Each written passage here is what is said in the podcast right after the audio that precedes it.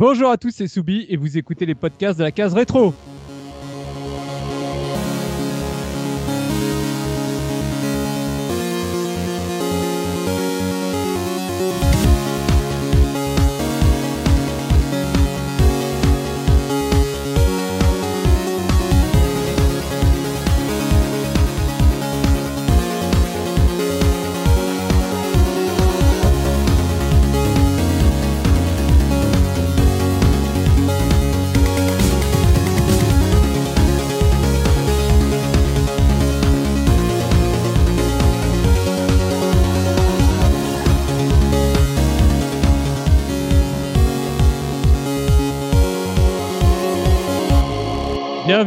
Tous dans ce nouvel épisode 100% rétro gaming concocté par la rédaction de la case rétro.fr. Et pour m'accompagner aujourd'hui, bah, je suis avec Biscotte. Comment ça va, Biscotte? Ça va bien, bonsoir.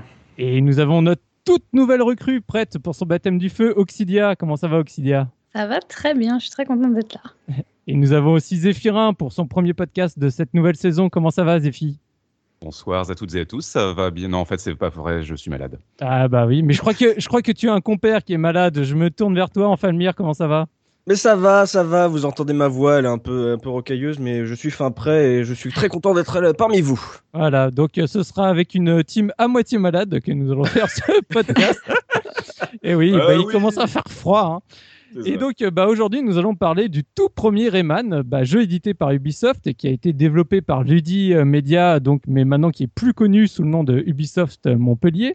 C'est un jeu, on le connaît, euh, jeu mythique de, de Michel Ancel. Le développement a commencé en 93 et à l'origine, les, les tout premiers prototypes se dirigeaient plutôt pour la Super Nintendo avant de finalement migrer vers la mythique Jaguar, hein, console très chère à tous nos auditeurs. Et enfin, euh, euh, le jeu a été adapté bien sûr dans sa version la plus connue qui reste la version PS1 et également sur PC, mais il a également eu tout un tas d'autres adaptations. Mais je pense qu'on peut dire que c'est véritablement sur PS1 qu'il a eu son vrai, euh, son vrai succès d'estime. Et donc, bah, après, ce qui, pour moi, je, suis très content, c'est qu'on avait quand même jusqu'à présent sur la case rétro traité de deux jeux de Rénal, on avait traité de deux jeux de Chahi, mais un seul de Michel Ancel, puisqu'on avait fait Beyond Good and Evil, et donc il était temps de rééquilibrer tout ça, et donc bah, c'est super, on va parler de son tout, on va dire, euh, son premier grand succès commercial, c'est pas son premier jeu, mais en tout cas c'est celui qui l'a mis euh, sur le devant de la scène, et donc bah, après je vous cache pas que bah, malgré l'amour que j'ai pour les platformers, bah, le premier épisode de Rayman, moi, c'est pas celui qui m'a le plus marqué et donc j'attends justement que là, mes chroniqueurs me vendent à mort euh, ce petit Rayman. Et donc, bah, on va commencer par notre toute première question, la, notre traditionnelle question. Quelle a été votre toute première rencontre avec Rayman? Et je me tourne vers toi, Zéphirin. Alors, moi, c'était un salon de jeux vidéo. Je pense que c'était le Multimedia World Show en 95, mais Oh la euh, vache. à la Ouais, à la porte de Versailles. Je suis pas sûr euh, de la date. Euh, non, non, pas du nom exact, mais euh, je, je suis allé regarder sur internet. Je suis pas sûr Mhm. que c'était cette année-là, mais en même temps, c'était exactement au moment de la sortie du jeu. Donc, euh, Oui. si un audi une poditrice ou un poditeur ont, ont plus d'infos là-dessus, je suis, euh, je suis preneur. Et donc, il y avait un type qui présentait le jeu au stand Ubisoft devant un parterre de gamins fascinés. Et j'en reparlerai un peu plus tard dans les anecdotes. Mais par la suite, euh, c'était, bah, ça a été sur ma première PlayStation. J'avais un pote qui collectionnait les, les jeux PlayStation japonais, et donc il m'avait prêté Rayman en version Jap en Ah oui. 96. C'est c'est- Ouais, c'est ouais. marrant d'avoir la version Jap pour un jeu français quand même. je, je sais, c'est complètement bizarre. banal. complètement. Et donc, c'est bah, c'est un jeu que j'ai découvert un peu par hasard. J'avais pas vraiment d'attente particulière. Et même si j'adorais la 2D, en dehors des jeux de baston, j'étais plutôt tourné vers la 3D à cette époque-là. Ouais. Et euh, Rayman, de loin, ça me semblait être un jeu destiné aux jeunes enfants. Mais c'est plutôt un chouette souvenir. Euh, j'avais pas, j'avais pas eu trop la patience de le terminer à l'époque. Donc, je l'ai recommencé l'année dernière et je l'ai terminé cette année. Donc, euh, c'est-à-dire 20 ans après l'avoir découvert. Mais t'avais avais bien avancé à l'époque ou tu t'étais rapidement arrêté? Euh, j'étais, j'étais à la moitié. Ok. Bon, t'avais Voilà. déjà quand même pu bien, bien jauger du jeu, quoi. Oh oui, oui, oui, largement. Je me tourne vers toi, Biscotte. Quelle a été ta première rencontre avec le jeu? Eh bah, pas à la sortie parce que bah, j'avais 18 ans et euh, c'est- c'était ma faisait trop période. gamin, quoi. Il fallait. Non, c'était plus ma période euh, un peu creuse au niveau jeux vidéo. Et euh, il a fallu attendre que j'ai la, la première PlayStation pour, euh, bah, pour rattraper mon retard. Et bah, on, le trouvait, on, on le retrouvait facilement en occasion. Et c'est comme ça que je l'ai découvert, un petit peu par hasard. On me l'avait vendu un petit peu comme un, comme un jeu qui était, qui était magnifique sur le plan visuel, donc il fallait que je, je découvre ça. Euh, et, c'est comme ça, un peu par hasard, que, que j'y ai joué. J'ai pas été très très loin sur la version euh, PlayStation. Mmh. Plus tard, je l'ai racheté sur PC, bah pareil, encore euh, à pas cher, dans une compile, où j'ai été un petit peu plus loin. Et pour finir, j'ai pris la version GBA. Mmh. Et celui-là, tu l'as fini. Je crois que je l'ai fini, ouais. Ah, tu crois? T'es pas sûr On rappelle pas, doute. Comme quoi, ça t'a marqué la fin, en tout cas. Euh, oui, bah oui, bah là, on en reparlera de la fin. Oui. Je me tourne vers toi, Oxidia. Euh, sur quelle version tu as découvert ce jeu? Euh, moi, j'ai découvert sur la version PlayStation 1, mais en fait, moi, j'étais pile poil la cible, entre guillemets, du jeu, hein, parce que je devais avoir à peu près 8 ans, quelque chose comme ça. Et à l'époque, la PlayStation appartenait à mon père, et il avait trois jeux. Doom, Resident Evil et Tekken. Donc, si vous voulez, à un moment donné, il a dû se dire bon, on va quand même lui acheter quelque chose pour qu'elle puisse euh, jouer à la petite parce que tiens ma fille, ça va, prends ça, va finir par la traumatiser. C'est violet et vert, ça a l'air mignon. Voilà, il y a plein de couleurs, c'est joli, c'est sympa et du coup je me suis retrouvée avec Rayman, voilà. Et euh, je, je, pense, je crois que dans mes souvenirs, finalement c'est plus lui qui a joué, moi qui ai regardé, hein, parce que ah. clairement euh, c'était c'était pas possible à mon âge de faire ce jeu là quoi. Ok. Et toi, en Falmir, quelle version as-tu découvert? Alors moi, ma première rencontre avec Rayman, c'était sur la Saturne de mon grand frère. Oh, euh, une version eh, Saturne. Eh oui, voilà, représente, t'as vu, euh, version Saturne. C'était euh, ouais à l'époque de la sortie. C'est un jeu que mon frère attendait euh, pour ces raisons qui lui sont propres, euh, qui a visiblement euh, été assez hypé sur le, la presse. Euh, c'est un peu c'est le, le jeu de plateforme qui était tout mignon et un peu récréatif quand tu fais entre deux parties de Tomb Raider, Resident Evil ou Duke Nukem 3D. C'était un côté un peu genre ah, il nous faut un, un platformer à l'ancienne déjà. Et lui, je, mon frère n'a pas accroché à ce jeu, donc c'est devenu un petit peu par défaut le mien, le, le jeu sur lequel bah moi je, je, pouvais jouer tout seul quand j'avais le droit de, de toucher à sa console. Je te le jeu. Exactement, voilà. La, la, Saturn, c'était sa console, euh, et de temps en temps, j'avais le droit d'y jouer tout seul, donc euh, bah, je jouais souvent, et non, même souvent euh, que à Rayman en fait, et Night. C'était c'était plus son, c'était c'était plus pour lui, et puis en termes de gameplay, il y a des trucs qui lui ont qui l'ont fait tiquer, mais voilà, lui, il jouait à Resident Evil, Tomb Raider, Toriko, Guard, Guardian Heroes, des trucs comme ça, quoi. Donc, euh, pour résumer, nous avons trois versions PlayStation et une version Saturn. Mais oui. Vous me décevez quand même. Aucune bah, version Jaguar. Franchement, les gars. Biscotte a joué à la version PC, quoi. Biscotte a joué à plein de versions en fait. Oui, oui, non, mais j'espérais qu'il y aurait au moins une version Jaguar. Ah, qu'il y ait au moins quelqu'un qui avait une manette à 64 boutons ou je sais pas combien il en avait, quoi. J'y ai joué au Stunfest. voilà. C'est tout. je reste justement avec toi, euh, Enfa. Donc, euh, bah, on va retourner un peu euh, bah, à la presse de l'époque avec bah, la une de l'époque. Quelle était l'actualité à ce moment, la sortie de Rayman? Alors, euh, j'ai pris euh, pour référence la sortie européenne du jeu en décembre 95 parce que Rayman a eu énormément de, de, dates de sortie, que ce soit euh, sur les différentes plateformes. Hein. Par exemple, la première date sortie que j'ai, c'est la PlayStation 1 aux USA le 1er septembre 95. Donc, j'ai voulu regrouper pour toutes les versions européennes qui sont à peu près toutes sorties le même mois, donc en décembre 95. Et du coup, ça me permet de mettre en avant un magazine qui fêtait son tout premier numéro puisqu'il s'agit de PlayStation Magazine. Oh. Donc, je, je, vous ai fait partager la couverture elle est disponible bien sûr euh, sur le billet du podcast. Vous pouvez la, la feuilleter en même temps que, que je parle. Donc c'est une couverture sans image de jeu, mais avec un zoom, euh, un truc un peu graphique sur la console en elle-même et son énorme bouton power et ce titre. Enfin, 132 pages au cœur de la puissance. Euh, c'est une couverture qui est assez classieuse, qui tranche pas mal avec les orgies visuelles, un poil vulgaire dont étaient coutumiers les mecs de, traditionnels. Oh, je ne vois pas du tout de quoi tu parles. Ah, parce que j'ai regardé tous les magazines du décembre 95 et c'est vraiment limite par défaut que j'ai pris celle-là parce que c'était vraiment pas la, c'était vraiment pas la joie. Il y avait du Killer Instinct et du Doom. Hein, c'est un peu, un peu leur faute. Euh, donc, euh, t'as l'impression avec ce visuel que le même le, magazine en lui-même se destinait à un autre public plus adulte. Tu vois, ils essayaient de, de montrer que la PlayStation s'adressait à un, autre public, un plus large public. Donc, euh, sur ce magazine, on nous parle évidemment euh, de Sony qui invente la simulation ultra réaliste avec Total NBA 96. On nous parle de la renaissance d'un chef-d'œuvre avec Alone in the Dark 2, un jeu français. Euh, et d'ailleurs, dans ce magazine, c'est vraiment cocorico sur ce premier numéro de PlayStation Magazine, puisqu'il y a également un énorme dossier sur un jeu français qui s'annonce comme une révolution pour l'industrie et qui était Fade to Black. Hmm. voilà, qui est un jeu qui est extrêmement attendu. On en a parlé sur le podcast Tomb Raider justement, qui fait to qui était une référence pour les jeux d'action en 3D à la troisième personne. D'ailleurs, j'attends toujours qu'on fasse le numéro dessus, hein, sur la, case. Hein. Mais moi, j'attends de le faire déjà un jour, de le finir et d'arriver à y jouer. un point noté d'ailleurs, là, vu que j'ai pas choisi cette une de PlayStation Magazine pour rien, c'est qu'en cette fin d'année 95, tous les magazines fleurissent de dossiers euh, consacrés à la PlayStation et à ces chiffres de vente qui sont astronomiques. Euh, c'est 40, on parle de 40 000 consoles vendues en trois semaines. Euh, d'ailleurs, dans Gen 4, il y a Thierry Falcos qui faisait un dossier La PlayStation menace-t-elle le PC euh, oh là là, oh là là. Ah, c'est un, un, texte très drôle Master Race euh, face à, ah face ouais, à ouais. Spoiler, non.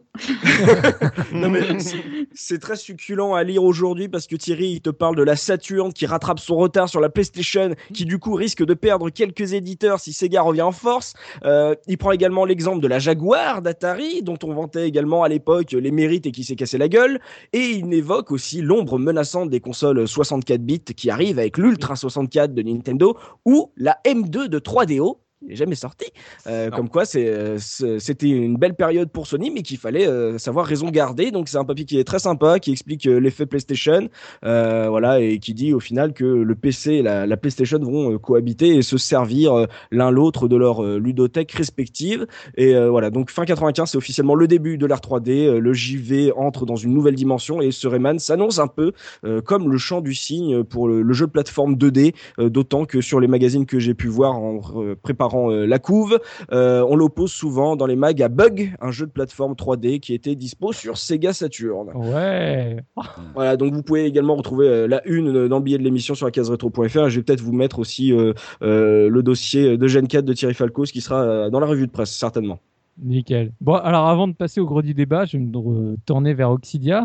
Donc, tu as la lourde tâche de nous vendre du rêve avec le pitch ah. du jeu. Euh, vas-y, que nous raconte la jaquette Alors, j'ai choisi la jaquette de la version Jaguar parce que la version PlayStation, il y avait deux lignes, c'était un peu tristoun. Ah ouais. Et euh, ils y sont allés vraiment euh, lourds sur la version Jaguar. Donc, ça dit Entrez dans le monde de Rayman, astuces et actions au rendez-vous. Des actions multiples et originales, vous vous déplacez à pied, à dos de moustiques géants en soucoupe volante, vous flottez, vous volez.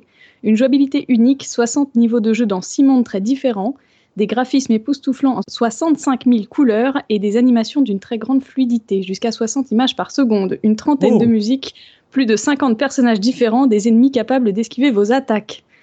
Voilà, donc le pitch, clairement, c'est un catalogue technique de ce que le jeu est capable de faire. On nous ouais, mais attends, on nous vend du 60 FPS sur console. Hein. Mais oui, mais oui. C'était la Jaguar Pro, faites gaffe. Exactement, voilà. 60, 65 000, 60, 50 personnages. Euh, Puis c'est un petit peu le catalogue, euh, on ne comprend pas le rapport des, choses entre elles.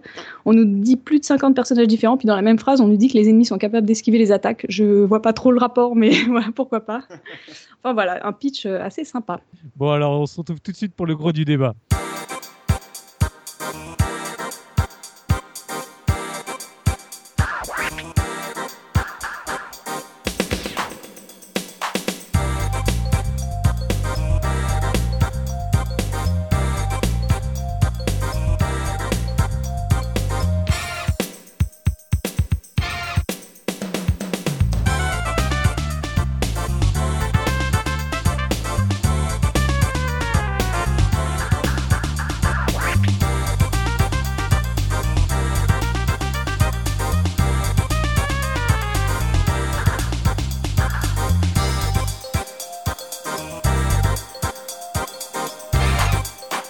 Donc, bah, on va d'abord commencer euh, par attaquer ce Rayman par euh, son univers, puisqu'on peut dire quand même c'est une des forces de, de ce Rayman, c'est d'avoir un univers pour le moins original. Et bah, je vais me tourner vers Zéphirin, qui va nous décrire ce, joli univers enchanteur euh, que nous offre Rayman.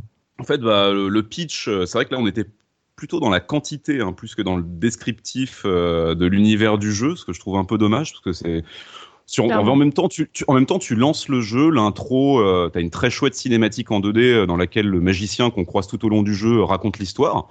Donc euh, c'est posé dès le départ et c'est bien clair. Et donc avec Rayman, on est on est clairement dans un soft à gameplay. Hein.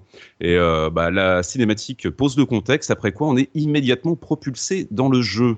Alors donc c'est quoi l'univers du premier Rayman? Je vais euh, employer les termes euh, spécifiques de, la mythologie de Rayman. Ah vas-y, voilà, vas-y développe. Ah. Voilà, ça, se, ça, se, situe dans une vallée, elle-même située quelque part dans la croisée des rêves. C'est un univers cartoonesque et chatoyant, comme on en trouve euh, bah, clairement dans beaucoup de jeux de plateforme de l'époque, à la manière d'un Super Mario World. D'ailleurs, on a une map qui est sous-divisée en six mondes avec des thématiques très basiques.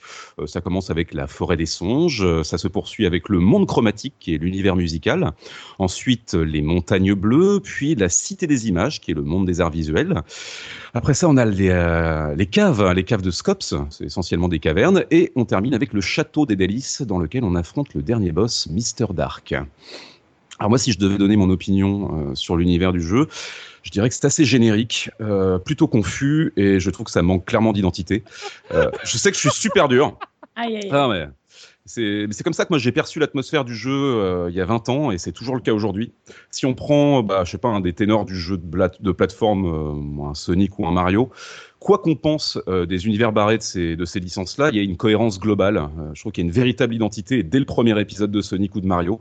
Et moi j'aurais adoré que Rayman puisse rivaliser face aux mastodontes du genre en ce qui concerne cet aspect il a fallu que je me documente euh, pour préparer l'émission, pour comprendre l'histoire du jeu dans son ensemble, parce qu'au-delà de l'intro, je trouve que ça devient mais absolument bordélique. Les niveaux s'enchaînent sans vraiment raconter quelque chose de consistant.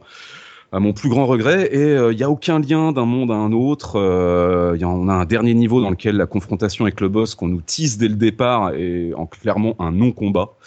Euh, on en reparlera plus tard, je pense. Je trouve que la fin est totalement bâclée. En fait, des exemples comme ça, j'en ai plein.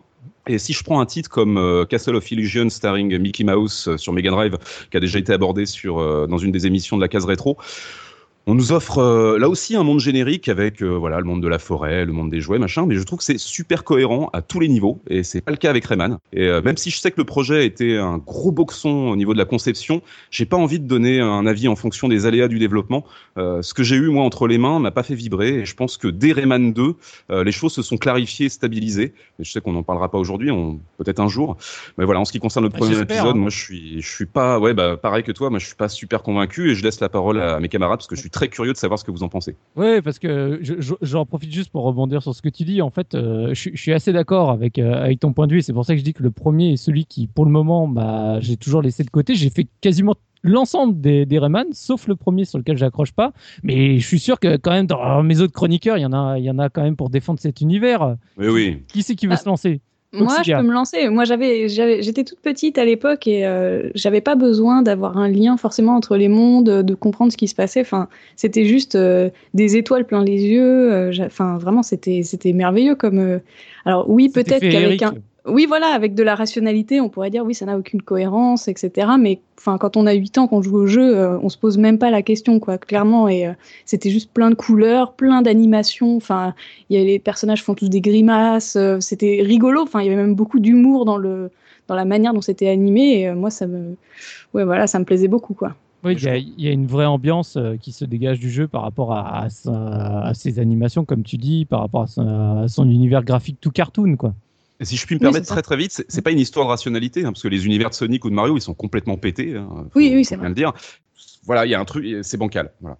En fait, je ah. comprends, je comprends, euh, je comprends Zephy. En fait, c'est le fait que le jeu, commence par une cinématique qui te pose un univers, une histoire, mmh. et en fait, le jeu ne, ne, devient jamais une sorte de Donkey Kong Country euh, où justement tu vas suivre plusieurs personnages et tout sur la sur la map euh, où ça pourrait être une sorte de plateforme aventure.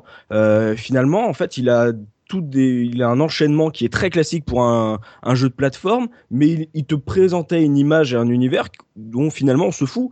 Euh, et euh, c'est pour ça que c'est euh, le jeu au départ, euh, quand tu es dans la forêt, que tu dois libérer euh, les Electoons et tout, tu te dis, mm. voilà, c'est en cohérence avec la, mm. la superbe cinématique que j'ai vue. Mm. Et petit à petit, en fait, tu vois que les gars se tapent un délire de gameplay, de joueurs, d'hardcore gamers, et au final, tu tu oublies l'histoire, tu oublies euh, euh, l'intérêt que tu portais au début, parce que finalement, ça, le jeu devient un challenge de joueurs et de gameplay. Mmh. Et c'est pour ça que je pense que vous avez raison de dire qu'après, ils ont clarifié les choses par la suite. C'est que tu as l'impression qu'il y a, tu ressens en fait euh, plusieurs itérations de, de Rayman dans ce, dans ce jeu-là.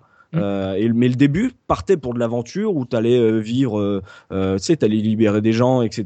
etc. Oh, finalement, non. Et puis au final, le, le, le, pitch est quand même très rigolo pour euh, le, le physique chimiste que je suis. Euh, en gros, l'artefact, le grand protoon, qui euh, en, fait a été enlevé et du coup les, les électoons ne peuvent plus graviter autour et ils se retrouvent dispatchés dans le monde. Ça c'est super chouette. Hein. Moi j'avais trouvé ça trop mignon bah, par contre. Hein, en plus, on est en, plein dans les années 90. Alors c'est vraiment la mode des toons hein, entre ça, cartoon, qui, le qui veut la peau de Roger Rabbit, le Space Jam. C'est vraiment l'époque où on nous vend du toon en permanence, quoi. Donc je pense que ça, ça se repose un petit peu là-dessus, quoi.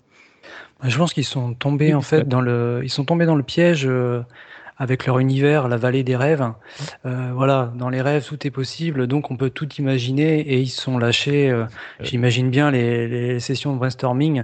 Alors qu'est-ce qu'on met là dans ce niveau-là? Bah tiens, si on mettait une bonne femme qui tire des lasers avec son rouleau à pâtisserie et qui lance des cocottes minutes qui explosent. C'est ça en fait, et ils, ils se sont pas bridés et ils ont tout balancé et je pense qu'on en, on en reparlera aussi au niveau du gameplay, mais au niveau visuel, ouais, mm. au niveau graphisme, euh, euh, au début, bah, on est dans la dans la forêt, c'est assez cohérent tout du long. Mm. Après, on arrive dans le dans au niveau de la, de la, musique, pareil, ça commence à c'est toujours cohérent, mais ça commence à partir euh, en sucette et à partir du troisième, quatrième monde, bah là, il n'y a plus du tout de cohérence et et si tu t'attaches en fait à cette, euh, cette cohérence, bah, bah t'es largué parce que, parce que ça te, ça te, ça te saoule plus qu'autre chose. Hein, parce que, enfin voilà, euh, sauter sur un, sur un ovni et qui euh, suit un fil électrique, tu hmm. dis. Mais on, a connu vachement plus solide que ça avant Rayman en fait, c'est ça le problème. Mais tu sais, regarde, il y a un truc aussi que je note, c'est par exemple, tu vois, le niveau des, des montagnes avec les golems et tout correspond, enfin, se marie bien avec la forêt, par exemple. Euh, et les arts visuels avec la musique, tu vois, c'est le, même principe. Mhm. Et euh, il y a aussi un truc qui se retrouve dans le gameplay, mais qui est quand même une présentation justement de l'univers. Euh, Zephyr a parlé de la carte, c'est que ça va être la possibilité de revenir en arrière. Et le fait est que l'histoire, on va dire, de base, ce qui te lance dans l'aventure, c'est de libérer les Electoons, etc. Et donc de pouvoir revenir en arrière dans les niveaux pour pouvoir euh, libérer tous les Electoons grâce justement, euh, ça ça sera une partie du gameplay, aux capacités que tu peux acquérir au fil de ton aventure. Donc il y a quand même une sorte de notion d'aventure avec euh, la possibilité de sauvegarder, etc. Donc tu es censé revenir en arrière, sauf que finalement cet aspect aventure il a, il a totalement été oublié et c'est juste de la complétion de, on va dire, de niveau des libérer les Electoons et en gros, finalement, l'univers euh, et l'histoire qu'on te présente dans Rayman, c'est juste euh, un, joli enrobage très très mignon, très cartoon, très enfantin euh, d'un jeu de hardcore gamer au final qui est juste pensé pour le gameplay. Et c'est ça qui est dommage, c'est que ça aurait pu être un peu plus. On aurait pu en attendre un peu plus parce que l'univers était cool et que la proposition était sympa. Ouais, d'ailleurs, euh, j'en profite parce que du coup, depuis le début qu'on parle de l'univers, on a parlé très peu de ses héros. Et euh, bah, quand même, Rayman, maintenant, c'est quand même un personnage emblématique euh, du jeu vidéo. Est-ce que la première fois que vous l'avez croisé, vous n'aviez pas cette sensation de, bah, découvrir, je sais pas, le, futur Sonic qui, qui, arrivait, non? C'est Pour vous, c'était un personnage générique? C'était vraiment quelque chose d'original dans son design? Je ah bah c'était totalement random, hein. totalement random, que ce soit le héros ou tout le reste. Pour, pour Zephy, c'est totalement random. Biscotte. Ah non, je le trouve au contraire très charismatique. Enfin, il a été, euh, voilà, il est très designé. Il est, euh, on pouvait facilement l'imaginer sur, euh, se décliner sur sur plusieurs jeux parce que voilà, il a une gueule particulière, justement avec son style sans, sans, bras, sans jambes. C'est tout de suite. Enfin voilà, il y a que il y a que Rayman qui est comme ça. Il, a, il a cette chose unique que les autres héros n'ont pas. Euh, moi, c'est vrai que euh, si, si, je devais défendre justement l'univers sur, sur un point, je, rejoins euh, Biscotte par rapport à, ce personnage. Et c'est vrai que je trouve que c'est une excellente bonne idée dès le départ, le fait de, de, retirer tout ce qui est les bras, les, le cou, etc. Parce que déjà, un, ça donne une fluidité des animations qui est extraordinaire. Alors, mm. on, est, on en parlera plus tard dans la partie esthétique, mais mine de rien, ça donne un vrai charisme au personnage. Alors moi, je trouve un chouïa trop rond, dans, justement, dans cette première version, tout est en rond. Et je trouve qu'ils ont beaucoup plus affiné son design à partir du, suivant. Mais on peut pas, on peut pas retirer euh, le fait que pour moi, Rayman, c'est un personnage qui est super vivant. Quoi. Quand, quand, mm. Dès qu'il s'arrête, il a tout un tas d'animations, euh, bah, les, traditionnelles animations de pause, mais sauf qu'elles sont hyper crédibles, elles sont hyper fidèles et même, euh, enfin, je sais pas, on n'a pas encore parlé des boss, mais moi, c'était le truc qui m'a marqué, le, premier boss, le, moustique, avec mm. toutes les parties qui se détachent ou autres. C'est pas quelque chose qui vous a, qui vous a marqué dans l'univers, du coup? Auxilia, je... Bah oui, euh, oui, oui, moi, le, fait qu'il ait pas de bras, pas de jambes, moi, je trouve ça super rigolo. En plus, ça s'adapte tellement bien au gameplay, c'est-à-dire que du coup, ses pouvoirs découlent de, euh, de son cara design, en fait. C'est hein. plutôt son cara design qui découle de Oui, enfin, voilà, c'est l'inverse, mais, euh, mais du coup, c'est tout ça est très lié, quoi, et c'est rarement le cas. C'est un personnage qui peut lancer ses poings, enfin, qui peut faire des tas de trucs parce qu'il est comme ça. Qui peut faire l'hélicoptère avec ses cheveux, c'est pas. Voilà. Ça me fait peur. oui, c'est ça. je ne me serais pas permis. Heureusement, tu l'as dit très vite. Mais euh, en termes d'icône, de... parce que c'est ouais, c'est l'arrivée de Rayman dans le milieu du jeu, de jeux vidéo, mais il y a un truc qui est, euh, qui est très simple, c'est que ta, ta, première rencontre avec Rayman, c'est sur la jaquette, et c'est pas n'importe quelle rencontre. Il arrive en pétant le mur. Oui. Il, Rayman, c'est un mec, il arrive en pétant le mur, en souriant, un truc qu'il ne fait pas. C'est pas un, c'est pas un ultra violent non plus. Et ce que la première rencontre que tu as avec Rayman, c'est le un Bart Simpson ultra cool mmh. qui arrive en souriant en ayant pété un mur. Donc euh, du coup, tu as envie d'être son copain et euh, quand tu as mon âge, donc un peu moins de 10 ans euh, quand tu quand tu y joues, c'est vraiment un personnage qui est cool, c'est une sorte de petit frère de Sonic euh, avec la lenteur d'un Mario euh, qui aurait bouffé un peu trop de couscous, tu vois. Euh, mais en tout cas, pareil, tu commences à parler du gameplay là, mais ça, on ouais, ouais, oui. mais c'est, mais, mais, en même temps, ça fait partie de justement de l'univers. C'est un univers au début qui est qui est euh, tellement lent qu'en fait tu prends ton temps à regarder et à découvrir justement les ennemis etc les euh, je sais pas comment on peut les appeler là les les mecs qui font du safari etc au ah départ j'attendais ça parce qu'on parlait pas encore des ennemis alors euh, décris-nous un peu les, les, méchants quoi. Qu'est-ce qu'on croit alors, t'as voilà ce que je dis, je sais pas comment on pourrait appeler ça. Euh, bon, on va dire les, les safariman, euh, les explorateurs de la savane.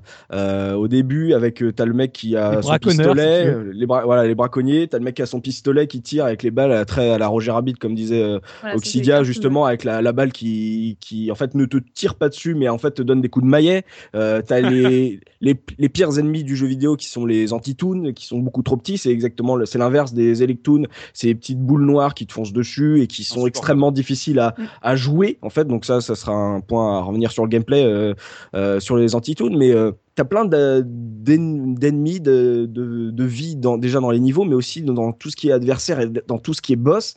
C'est euh, vraiment un univers qui est super cool à vivre, à, découvrir. C'est qu'à chaque euh, nouveau euh, niveau, tu fais ah la vache, ah, j'adore, j'adore son, design, j'adore la manière dont il est présenté, etc. Et j'adore la manière dont il est intégré à l'univers du niveau. Donc ça veut dire que au bout d'un moment, c'est ça, c'est ça le truc avec Rayman, c'est que au bout d'un moment, t'oublies la cinématique d'intro, etc. Et, on va dire l'histoire qu'ils essaient de te présenter, qu'ils de te présenter. Et vraiment tu découvres chaque univers et tout et chaque cohérence dans l'univers. Et tu fais juste que, que t'amuser. Et tu et petit à petit en fait tu restes vraiment dans dans le gameplay. Mais c'est ça qui est dommage. Et euh, euh, on parlait des méchants. Euh, on va quand même j'ai envie quand même de parler de la plus grosse imposture du jeu vidéo, qui est voilà cette absence de révélation sur Mister Dark. on te parle d'un personnage qui s'appelle Mister Dark. Il a à peu près les mêmes mains que On voit pas son visage. Voilà, il a un chapeau, il a une grande cape. Tu ne le vois pas et on a on, on, est en 2016, on ne sait toujours pas qui est Mister Dark. on n'a jamais su qui c'était. Donc les, gens doivent savoir, les Français veulent savoir. Euh, donc, Michel Ancel, réponds-nous. Les, gens ont le droit à la vérité. Il faut qu'on sache au bout d'un moment qui est Mister Dark. Donc j'appelle tous les auditeurs de la case rétro à spammer Michel Ancel pour avoir la réponse. Il faut que en 2017, on sache enfin qui est Mister Dark. Vous ne pouvez pas continuer comme ça, Monsieur Ancel. Vous ne pouvez pas. Voilà, c'est que moi je suis, je suis dans un cliffhanger permanent. Et si c'était le joueur Oh Ah oh Oui, à cause des jumelles peut-être. Ben oui, parce qu'en fait, quand on est sur la carte, on voit à travers les jumelles de Mister Dark. Et pendant tout le parcours, on suit euh, Rayman. Mm. C'est pour ça qu'il n'est pas révélé, parce que c'est le joueur bah, dans, dans, Turtle in Time, il y avait un niveau où tu voyais à travers les yeux de Shredder. Je me suis jamais dit que j'étais Shredder. Hein. et pour rebondir sur ce que tu disais enfin, moi j'ai eu la version Jap et la jaquette. Je vous invite tous à regarder la jaquette de la version japonaise. C'est un Rayman encore plus dodu que sur la jaquette européenne qui se balade euh, limite sur la petite route de briques jaunes. on est dans, le monde du magicien d'Oz et il y a plein de petits toons tout mignons autour de lui. Et euh, pour un petit peu euh, essuyer ce que j'ai raconté jusque-là, parce que j'ai été très méchant, je trouve que le premier monde, celui de la forêt, est absolument somptueux que justement tout, tout, ce que vous avez décrit, les ennemis sont sublimes, les explorateurs, tout ça, le moustique, il est excellent, il est super charismatique, et je trouve que c'est à partir du monde de la musique, donc juste après que ça devient très générique. La jungle, en fait, ça a un côté Jumanji. Exactement. Mais Jumanji, c'est sympa, tu vois. Jumanji où t'as envie d'y aller, tu vois, t'as envie de jouer au jeu. mais, euh, mais exactement, Mais- ouais, Avec voilà. des gros on, on en fruits parle ou violets. pas euh, On en parle ou pas de cet ennemi euh, à bouche de femme euh, qui crache euh, des explorateurs euh, très bizarres là Vous l'avez croisé celui-là ça, la, la plante carnivore. Oui, Ah oui, ouais. j'ai été traumatisée par ce truc-là. Ah ouais, c'est très Mais glauque. qu'est-ce que ça fait là? Non, Ouais, mais mais il y, a des- il y a plein de trucs glauques en fait. Hein, Ouais, quand tu quand tu réfléchis, regardes hein. quand même dans Rayman, Ah ouais, t'as ouais. plein de trucs un peu chelous. hein. Carrément. Mais Mm. bon, euh, comme on dit toujours, l'univers, euh, ça fait pas tout dans un jeu vidéo, et c'est surtout dans un platformer, ce qui nous intéresse, bah, c'est le gameplay. Et donc, bah, Ah. je reste avec toi, Oxidia. euh, Décris-nous un peu le gameplay de Rayman. Bah, le gameplay, euh, c'est du très très classique. hein. C'est un platformer euh, comme on en a croisé beaucoup euh, sur la génération précédente. Alors là, sur la, sur la PlayStation 1, on est vraiment dans une course à la 3D sur, sur tous les autres jeux. Celui-là, il reste vraiment dans du très très classique. Course La- cube, Oui, c'est ça. Donc, et puis pareil, sur les couleurs, on est sur quelque chose de très très coloré, alors que dans tous les autres jeux, on est dans un univers très sombre, très dark. Donc ça, vraiment, ça, mine de rien, c'est du très classique, mais pour l'année, ça, ça sort du lot, quoi. C'est assez original. Euh, le personnage de Rayman, en fait, on va pouvoir le jouer à travers des niveaux. Et en fait, ce qui va se passer, c'est qu'on va croiser à chaque fois qu'on va finir un monde, euh, une fée qui va nous donner une nouvelle aptitude, un nouveau pouvoir. Et au fur et à mesure, ces nouveaux pouvoirs vont nous permettre euh, de revenir dans des niveaux précédents pour atteindre des zones euh, qu'on ne pouvait pas atteindre auparavant. Ouais, voilà, tout à fait. Donc au début, c'est des pouvoirs très basiques. hein. Le premier pouvoir qu'on apprend, c'est on apprend à taper avec notre poing. Euh, après, on apprend à suspendre. Et puis, au fur et à mesure, ça va être un peu plus intéressant. Il va y avoir le pouvoir, par exemple, de se- de s'agripper et de se servir de son poing comme d'une sorte de grappin. Et on peut se, se laisser suspendre comme ça euh, sur des espèces d'anneaux. On va pouvoir planer, faire l'hélicoptère, enfin des trucs comme ça. Et euh, ça va nous permettre de retourner effectivement dans des zones, comme on l'a dit, pour euh, libérer tous les électoons euh, des mondes, des premiers mondes dans lesquels on, est- on s'était rendu. Et d'ailleurs, très, euh, c'est très perturbant oui, ça. enfin, Le, le fait de débloquer des aptitudes, c'est extrêmement perturbant. Euh, je balance une petite anecdote sur le quand j'ai rejoué, quand j'ai relancé ma ma Saturn il n'y a pas très longtemps. euh, j'ai cru que ma manette était pétée euh, parce que Oui, je relance oui. le premier comment ça, niveau. il attaque pas, il attaque Oui, voilà, pas, il je lance le premier niveau et je fais, mais comment je lui donne un coup? Parce qu'au départ, t'as un, t'as un ennemi, t'as des ennemis dans le premier, dans le premier niveau, où t'as, enfin dans le premier tableau, où t'as pas encore le pouvoir de taper. Et, tu dis, et je me dis, mais, mais comment je Oui, le tape sauter par-dessus. ouais. Et je me dis, bon, bon, bah ma manette elle est pétée, c'est dommage. Et je continue. Puis après, je débloque ça. Et je fais, ah, mais oui, c'est vrai que ça marche comme ça, etc. Donc, je comprends le principe, c'est de. Tu débloques des capacités, un peu comme à la Soul River, euh, pour pouvoir revenir en arrière, etc. Et, Je pensais et que tu allais pouvoir- dire à la Metroid ou un truc comme ça. ah, oui, mais je suis pas, je suis pas Mm. fan de Metroid, mais exactement voilà. Euh, en, en platformer, tu peux dire à la Mega Man X ou Voilà. un truc comme ça voilà, aussi. hein. que voilà que les jeux auxquels je joue pas. Euh, et donc c'est- intéressant et tout, ça te permet de, de revenir en arrière. Le problème, c'est que quand t'es pas habitué à ce genre de jeu et que t'as un joueur obstiné, que tu vois qu'il y a un truc à débloquer là-haut, tu te dis mais comment je passe ça et que tu t'obstines à essayer de le passer alors que t'as pas encore le bon pouvoir, que ça soit pour t'accrocher à la justement à, la, à une corniche, etc.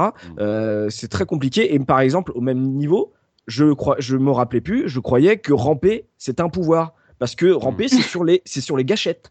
C'est sur les Et, gâchettes, ouais. Et pour moi, ramper, c'est vers le bas et vers la droite ou vers la gauche. Et Mm. du coup, je fais, ah, ça marche pas. Ah, bon, moi, ça, ça doit être un pouvoir comme me taper. Je l'aurai, un- je l'aurai plus tard. En fait, non. Après, je, re- je re- regarde le manuel, je fais, ah, mais je suis un débile. Donc, y Eh a- il y oui, a mais parce qu'à l'époque, il fallait ouvrir la notice aussi. Hein, oui. Exactement. Mais à l'époque, je ne savais pas lire. non. parce qu'il n'y avait pas des pop-up de tuto pour te dire pour marcher accroupi, Exactement. fais appuyer sur le bouton accroupi. Mais, ça- mais, il y a un- mais au-delà d'avoir des, des messages de tuto, c'est un jeu quand même qui manque pas mal de, en gros, de signes de ce, que tu puisses savoir quand tu joues, quand ça marche et quand ça marche pas. Et euh, ça, c'est un truc où, au bout d'un moment, en fait, il te faut un petit temps d'adaptation pour te remettre dans le gameplay de, de Rayman et te dire que euh, l'aventure va être un poil plus lente que ce que tu as l'habitude de faire sur les platformers et que justement, tu vas débloquer petit à petit euh, des aptitudes. Et le problème, c'est que quand tu le recommences plus tard, t'oublies, enfin, tu y joues en ayant conscience des aptitudes de Rayman, alors qu'en fait, il faut les oublier et les, ré- les récupérer petit à petit. Ça, ça, ça a été très dur pour moi quand j'ai refait les- le, le jeu. Ouais, mais après, j'ai envie de dire, c'était assez inhérent aux, platformers de l'époque. Hein. C'est, certes, aujourd'hui, c'est très compliqué, mais c'était pas le premier à faire ça, et ce sera, enfin, voilà, c'était complètement dans l'air du temps, quoi. Mais la course, tu la débloques hyper loin dans le jeu. Hein. Ah, que, ce que j'ai découvert, en fait, ce que j'ai découvert en, euh, en, bah, en, révisant le jeu, je me suis renseigné euh, aussi sur le, sur le développement. Et euh, j'ai découvert que bah, justement ce, cette segmentation de, de pouvoir, ils l'ont pensé vraiment à la fin du développement. Et pendant tout le développement du jeu, on avait tous les pouvoirs dès le début du jeu. Mm. et ils se sont dit en fait, bah, on va filer les pouvoirs. Et je trouve que d'ailleurs ça, en, en y réfléchissant bien, c'est cette idée qui est plutôt bonne, puisque classique, on l'avait déjà vu dans plusieurs jeux, et elle, est mal implémentée. Par exemple, le pouvoir d'agripper les anneaux, oui. Hmm. quand on le débloque, et eh ben, c'est euh, le deuxième pouvoir, après s'agripper sur les, sur les corniches. Et, euh, ce pouvoir ne sert pas du tout au monde suivant. Hmm. On le retrouve que beaucoup plus tard dans les cavernes, où là où c'est euh, on en a, on use et on en abuse, mais sinon ce pouvoir est pas du tout utilisé. Et, euh, et le, la course qu'on débloque à la toute fin, mmh. bah, j'aurais préféré la, la, débloquer avant parce qu'elle était vraiment utile pour certains niveaux où tu es obligé ah de te faire toucher. Mmh. Et, euh, et mmh. alors que le, le, fait de voler, bah, ça aurait été peut-être plus à la fin. Il n'y a pas cette montée en puissance dans les pouvoirs. Euh, c'est un peu c'est un peu aléatoire et euh, mauvaise coordination entre le level design et le et les, et les pouvoirs implémentés quoi. Oui, bah en fait oui, en découvrant, en, apprenant justement que c'était euh, qu'en fin de développement qu'ils ont pensé à ça, ça, je me suis dit bah ouais c'est logique en fait ça, ça, ça donne une perception du jeu qui est totalement différente parce que tu te dis bah ouais en fait c'est pour ça que c'est voilà le, le, coup de choper les anneaux et que euh, dans l'univers du suivant bah t'as quasiment pas d'anneaux et les seuls que tu vois tu peux pas les agripper parce que tu sais pas encore faire l'hélicoptère bah tu dis tiens il y a, y a, un truc qui, Avec qui cloche. Voilà, toujours. juste, une remarque là justement sur le, fait que tu débloques les pouvoirs, c'est aussi euh, la confusion vient aussi du fait que ils ont implémenté une mécanique qui est hyper cool, le côté euh, de jouer avec les, grosses prunes. Euh, T'as des hmm. gros fruits qui rebondissent, génial, tu, tu, peux t'en servir de radeau, etc. Euh, il y a énormément de gameplay qui se base sur ces, ces, prunes où tu peux les, les bouger et les emmener beaucoup plus loin que là où tu les récupères mmh. pour pouvoir justement sauter dessus et récupérer. Et le fait d'avoir cette mécanique qui est hyper cool euh, te dit que si, as, si tu vois un point, si, si, ça se trouve, tu peux y accéder euh, maintenant tout de suite grâce euh, aux prunes en, utilisant euh, justement cet objet et le level design pour pouvoir y arriver. Et le fait est que le problème, c'est qu'avec la segmentation des pouvoirs, et eh ben, des fois, tu, tu sais pas si tu peux le faire maintenant, s'il faut attendre et revenir. Donc, il y a, y a, sur certains points, il y a pas mal de confusion qui se crée. Mais en même temps, le, là où ça devient très rigolo avec les prunes, c'est dès que tu commences à regarder les speedruns ou les tous les assisted speedruns, l'utilisation hmm. avec les prunes, c'est juste, ça devient juste fandard, quoi. Ah, c'est des, des, boosts énormes, ces trucs. Mais par contre, je, reviens sur le, le, fait de la course qui se débloque à la fin. Et euh, justement, c'est un point, moi, que j'aimerais bien euh, aborder un peu plus parce que pour moi, je trouve que Rayman, c'est un platformer ouais, qui se traîne, quoi. Enfin, oh, oui. C'est ouais, vrai que le personnage a une inertie. Euh, oui, assez, assez lourde. C'est un personnage qui. Ça répond bien, hein, globalement, quand on appuie sur les boutons, ça répond. Il n'y a pas tant de latence, mais voilà, le personnage a une certaine inertie. Alors, ça, c'est combiné avec euh, forcément des, des, phases de plateforme qui sont ultra millimétrées, où ils nous mettent des plateformes qui font 2 cm de large, avec un ennemi derrière, des lasers qui tirent en même temps, des trucs où on est obligé d'être concentré, de ne plus cligner des yeux. Clairement, tout à l'heure, je jouais encore euh, cet après-midi. Je ne pouvais pas me gratter le nez parce que j'étais dans le niveau. c'était terrible. Mais je me suis rendu compte que je ne pouvais pas, donc ça me grattait le nez. Je ne pouvais pas me gratter le nez parce que je me faisais agresser de toutes parts en permanence. Et voilà, c'est, on a ce personnage un peu lourd et on est agressé en permanence de toutes parts. Donc on se baisse, on saute, on se baisse, gauche, droite, ça glisse. C'est, assez compliqué à gérer. C'est un personnage ouais, qui est un peu lourd pour ça. Et euh, concernant la, la, vie du personnage, parce qu'on sait que selon les plateformers, chacun a sa manière de gérer, ta, on va dire, euh, la, avant de, que tu passes de vie à trépas, comment ça se passe dans Rayman? Bah, on, a, on a un certain nombre de points de vie. Alors, je crois qu'on commence avec 3, et puis euh, on peut gagner un bonus qui nous fait monter à 5. On perd un point de vie quand on se fait toucher, et à partir de là, on a des vies. Mmh. Donc là, on en a pas, pas beaucoup, il me semble. Hein. Ça descend assez vite. En tout cas, sur ma partie, ça descendait assez vite. Et puis, en plus de ça, on a des continus. Alors, on a l'impression que ça fait beaucoup, mais en fait, ça part très très vite tout ça. Moi, j'arrive au bout de mes continus euh, très très très vite parce qu'on meurt très facilement en fait à chaque fois qu'on tombe dans l'eau, qu'on tombe dans le vide. Euh, voilà, qu'on tombe sur des pics, euh, on ne peut pas se rattraper. Pareil, on meurt instantanément. Donc finalement, les points de vie, on les perd tous d'un coup très vite. C'est assez délicat. Donc c'est un jeu qui est pas forcément accessible pas accessible du tout, même euh, vraiment. Euh, du, haut de tes 8 ans ou Ah non, mais c'était impossible. En fait, je me suis rendu compte que je connaissais très mal euh, les niveaux, les niveaux avancés et que je connaissais par cœur les deux premiers niveaux. Et en fait, la courbe de difficulté du jeu est vraiment beaucoup, enfin très très mal gérée. C'est exponentiel à partir du, deuxième niveau. Déjà, c'est injouable pour pour un enfant. C'est pas possible, quoi. à partir du moment où on arrive dans les notes de musique, là, c'est c'est injouable. C'est même moi aujourd'hui, j'y arrive pas. Mm. Et quand j'ai su que j'allais faire ce jeu-là, je me suis dit, oh, bah, à l'époque, j'étais petite. Euh, maintenant, ça va être de tranquille. ouais. pas du tout, mais j'ai failli, j'ai failli jeter ma PSP par la fenêtre parce que j'ai joué sur, sur ma PSP.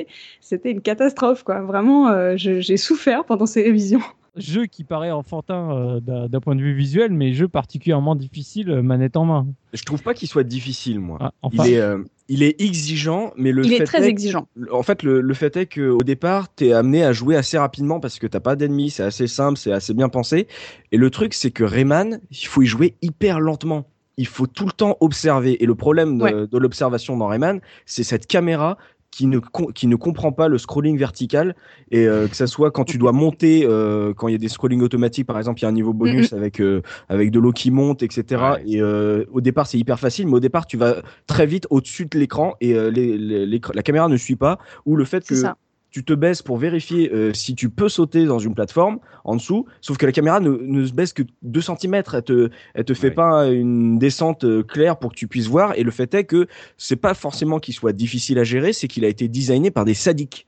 Euh, Rayman, c'est à peu près ça. Il y a plein de mécaniques de Rayman qui ont été, qui, que tu peux retrouver aujourd'hui dans les Rage Games que tu as sur Greenlight, que ça soit les, les, les, les, petits nuages qui, euh, qui disparaissent quand tu vas sauter dessus, euh, le fait qu'il y ait des, des coffres d'Electoon qui n'apparaissent que quand tu as pris toutes les, on va dire, les pièces, les, je sais plus comment ça s'appelle, les ting, les, les boules bleues. Il y a, y a des, des, coffres donc qui sont importants pour la complétion qui ne s'ouvrent que quand tu as récupéré tous les ting d'une oh. certaine zone. Et eh, mec, c'est du Ghouls and Ghost ça. Hein. C'est exactement, voilà, tu vois, c'est c'est plein de petits détails. C'est un jeu qui a été fait par des joueurs de platformers qui ont essoré tous les platformers depuis le début des années 80 et qui ont fait un jeu pour les connaisseurs. Quand tu es jeune, en fait, le problème c'est que bah, tu, vas, tu vas mourir euh, très rapidement, mais tu vas recommencer avec plaisir parce que le début du jeu est hyper sympa. Mais pour le finir, il faut, c'est un jeu qui est exigeant et qui va te demander justement du temps et de la compréhension parce que on est, euh, au bout d'un moment, on est assailli de toutes parts. il faut bien connaître Rayman, il faut bien connaître les mouvements des, ennemis. Et euh, c'est en fait, c'est un boss, mais euh, jusqu'à la fin du jeu, à, tous les niveaux. Et c'est ça qui c'est ça qui est intéressant, c'est qu'il n'est pas, euh, on va dire, ultra punitif parce que quand tu joues raisonnablement, les vies, tu les collectionnes à mort et t'en as 99 à la fin. mais il faut vraiment faire attention. Tu prends les, je sais pas comment on appelle ça. Ce n'était pas mon cas. Hein. non mais moi non plus, je suis très mauvais. Hein. Euh, tu prends les, les, niveaux bonus, à ceux qui sont donnés par le magicien. En fait, il y a le magicien de temps en temps qui est caché dans le niveau. Euh, tu le payes avec des tings et t'as un niveau bonus qui, euh, si t'arrives à récupérer toutes les boules bleues euh, dans le temps imparti, te donne une vie supplémentaire ou un continu, je sais plus. Le problème, c'est que c'est réglé à la seconde près le truc. Oui, c'est C'est ultra dur. Alors, et donc tu, tu dépenses des, on va dire des sous pour essayer de récupérer ta vie, sauf que au bout d'un moment, tu laisses tomber. T'essayes juste d'avoir le panneau euh, de la fin de niveau, parce que au bout d'un moment, tu te rends compte que pour compléter le jeu à 100%, il va te falloir une exigence de malade. C'est impossible. Je ne prenais même plus les Electoons, enfin, je, je, libérais même plus les, les cages. Non, hein. dégagez, dégagez. c'est ça, c'est la fin du niveau là. Tu fonces tout droit et tu, tu, veux atteindre le bout, quoi. Moi, je sais pas pour vous, mais j'ai toujours trouvé que dans Rayman, les niveaux, ils sont super courts. C'est en gros, enfin, en tout cas du, de ce que j'ai pratiqué au début, parce que malheureusement je suis pas allé au bout parce que le, le jeu j'accrochais pas, mais à chaque fois j'avais l'impression d'un rythme hyper haché parce qu'en gros euh, les niveaux tu peux les tracer super vite, euh, malgré que Rayman soit relativement lent et à chaque fois c'est du coup bah t'as un espèce de pas de freeze mais comme tu es sur euh, support CD, il faut que ça charge. voilà, avec sa super superpose bright au niveau des dents et compagnie. Et, moi, je trouve que ça assure vachement le rythme du jeu. Je ne sais pas pour vous, euh, quel est votre ressenti par rapport à ça, Zephy bah, Ce que tu dis me semble vrai, effectivement, c'est haché, ça manque de patates, et il y a euh, un vrai manque de confort euh, dans le gameplay de ce jeu. passer le, ce que vous avez dit me semble parfait. Je suis vraiment de l'avis de tout le monde sur tout ce qui a été dit là depuis le début sur, sur la partie gameplay. Moi, je, passer le départ, donc le début qui est plutôt accessible, ça devient quasiment du pur die and retry. si j'exagère un poil, il me fait plus penser à un Rick Dangerous qu'à un Mario ou un Sonic. Mhm. Euh, c'est un titre qui aurait pu, enfin même qui aurait dû, je pense, être un équivalent euh, des classiques du genre, avec un, gameplay, un level design agréable. Mais je trouve que c'est trop tordu. Et euh, de mon point de vue, le jeu, il n'est pas terminé en fait.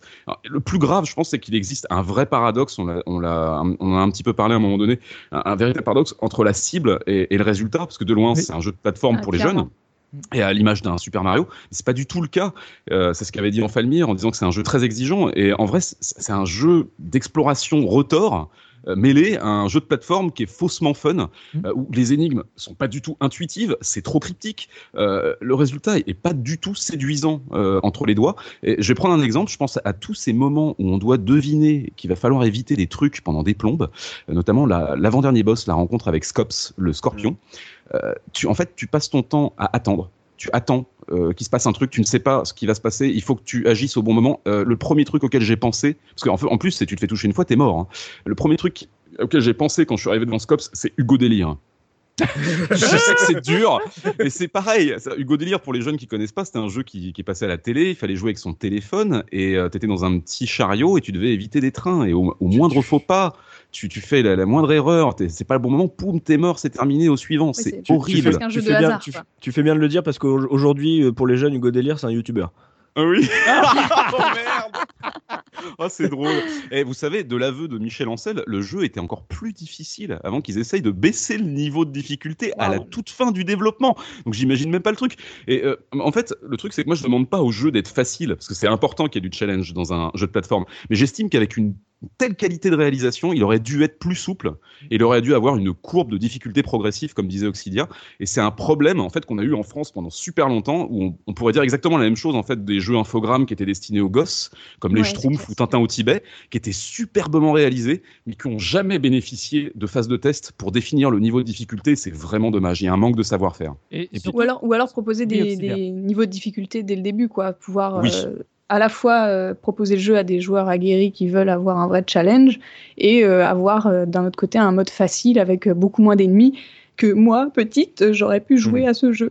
Mais il proposait justement euh, de sauvegarder déjà euh, ton, ton ah. aventure. Et c'est déjà pas mal. Et un truc, j'ai noté, c'est marrant, c'est vraiment l'époque de transition, c'est que non, au début, tu choisis si tu veux sauvegarder via ta carte mémoire ou alors des mots de passe à l'ancienne. Je trouvais ça trop Tout à fait. Et mais c'est vrai que c'est très long et, et on dit que c'est un platformer qui est pas forcément fun, c'est vrai, mais c'est pas que un platformer et un truc d'aventure, c'est aussi un, un truc d'action parce que tu te bats contre les ennemis à coups de tata tu leur donnes des coups de poing. Et il y a un problème avec ce coup de poing. Alors, le coup de poing est hyper cool, hein, l'animation est géniale. Au début, euh, tu t'amuses comme un ouf. Mais le problème du coup de poing, c'est que tu ne choisis pas vraiment vers dans laquelle direction tu, tu l'envoies. De base, tu l'envoies tout droit. Mais le truc, c'est que tu peux jouer sur le mm. fait qu'il revienne vers toi. C'est-à-dire que tu peux sauter, le balancer euh, devant toi, et quand tu redescends, en fait, le, point en revenant, il va faire une trajectoire oblique, tu vois. Il va faire une diagonale, ce qui va te permettre de défoncer certains ennemis, dont et on revient à ce que je disais, euh, les ennemis que je déteste, les antitoons, qui sont les toutes petites bêtes noires qui, sont, trop qui sont extrêmement horribles. C'est que soit ces, ces antitoons, soit tu arrives à te mettre sur une plateforme qui est un peu plus basse que la leur pour pouvoir taper tout droit et les défoncer, soit tu donnes un coup de poing, puis après tu te baisses tout de suite pour que le point revienne et euh, le, traverse et donc le touche euh, en revenant vers toi. Et euh, c'est ça, c'est une mécanique à comprendre qui est très exigeante parce que ça te demande justement de te baisser, de sauter, tout en évitant les attaques, que ce soit les les trucs qui te balancent des éclairs, les moustiques qui te foncent dessus, etc. Ah t'es vraiment, vraiment, au bout d'un moment, t'es assailli et il faut vraiment bien réussir à gérer tes déplacements et, tes,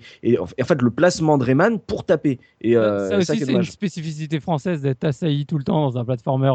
ah, laissez-moi Mais euh, pour, moi, un point, je pense aussi qui est important, euh, c'est tout bête à dire, mais moi à l'époque, quand j'ai pu toucher à Rayman, on est en décembre 95. En décembre 95, moi de l'autre côté, sur une autre console, bah, j'ai quand même un petit jeu qui sort qui s'appelle Yoshi Island. Et franchement, en termes de platformer, Yoshi Island, pour moi, c'est juste le meilleur de tous. Quoi. C'est... la comparaison est rude. Hein. Rayman 1 est pas sorti sur une console Nintendo. Hein. Je suis avant la Game Boy Color, donc tu vois qu'en gros, ils avaient pas envie de rivaliser. Hein. Super Power, ils avaient titré, ils avaient fait leur une sur euh, Yoshi's Island en marquant le meilleur jeu de plateforme du monde. oui, mais ce que, ce que je veux dire, c'est que pour ceux qui, aimaient les platformers, par exemple, comme moi, j'adorais ça et j'étais tout à fait dans la cible d'âge puisque j'étais pas encore trop vieux. J'aimais encore euh, ce genre d'univers enfantin tout en n'étant pas trop jeune pour euh, réussir à avancer. Donc on va dire que j'étais euh, dans, le, bon profil. Le problème c'est que moi j'avais une super aussi et, du coup forcément je fais le comparatif des deux et ça a été super dur à l'époque pour moi le comparatif. Hein. je, trouvais le jeu, alors certes euh, au niveau graphisme, euh, Rayman enterre tout euh, parce que il y avait la puissance de la plaie, machin et compagnie. Mais en termes de là, je parle du gameplay, de, cette courbe de croissance, de, ce plaisir, du fun, même de parce qu'on parle de, euh, de, la complétion, de reparcourir les niveaux, tout ça, tu l'as aussi dans avec toutes les pièces rouges, enfin tout ce que tu peux collecter, les, les fleurs et compagnie, tu le retrouves dans, dans Yoshi Island. Sauf que bah, Yoshi Island, enfin c'est tellement une, une, maîtrise du gameplay que pour moi, je trouve que le, le jeu a, a, a souffert à, sa sortie par rapport à ça. Sauf pour ceux qui sont de la pure génération PlayStation et qui n'avaient pas de super euh, ou qui avaient déjà revendu leur super pour s'acheter une PlayStation.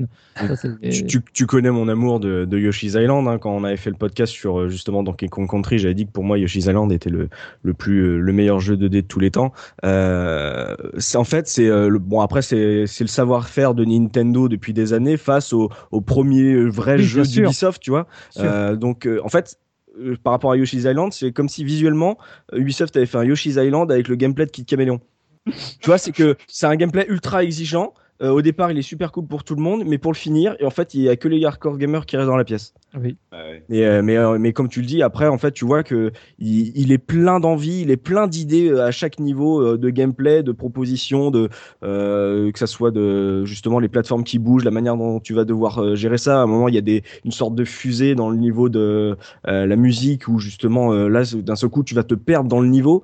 Mm, mm. On a dit que les niveaux étaient très courts, mais à un moment, des fois, les niveaux sont labyrinthiques parce que tu sais pas vraiment où tu dois aller. Il y a plein de passages, etc. Donc tu peux te tu peux te perdre. Et en fait, c'est un niveau qui est c'est un premier, c'est l'impression que c'est un, un, premier jeu, tu vois. C'est vraiment, il a le syndrome premier jeu du truc qu'il veut super bien faire, qui a plein d'idées originales. Mais ça a du charme aussi. voilà, voilà, c'est ça. Il, quand, quand, tu, quand tu, retournes justement dans le passé, c'est ça qui est super agréable de retrouver justement c'est tout ce qu'ils avaient envie de distiller, qu'ils n'ont pas forcément peut-être euh, accompli jusqu'au bout. Mais tu sais, c'est comme quand tu rejoues un Demon Souls euh, plutôt que plutôt que de commencer par Dark Souls, tu retrouves tous ces petits trucs euh, qui, qui sont cette envie de, de, départ. Je trouve que ça, ça a du charme aussi. C'est un, qui... un, fan game qui aurait trouvé une identité. Ouais. Et l'aspect exploration est quand même bien appuyé parce qu'il n'y a, y a pas de timer dans ce jeu aussi. Il n'y a pas de timer. Et la fin du niveau est rarement euh, à droite en fait. Hein. Il y a tout le temps euh, des, passages en haut, en bas. Enfin, c'est vraiment, c'est de la vraie 2D quoi. Faut descendre, faut remonter. Euh, c'est, assez labyrinthique.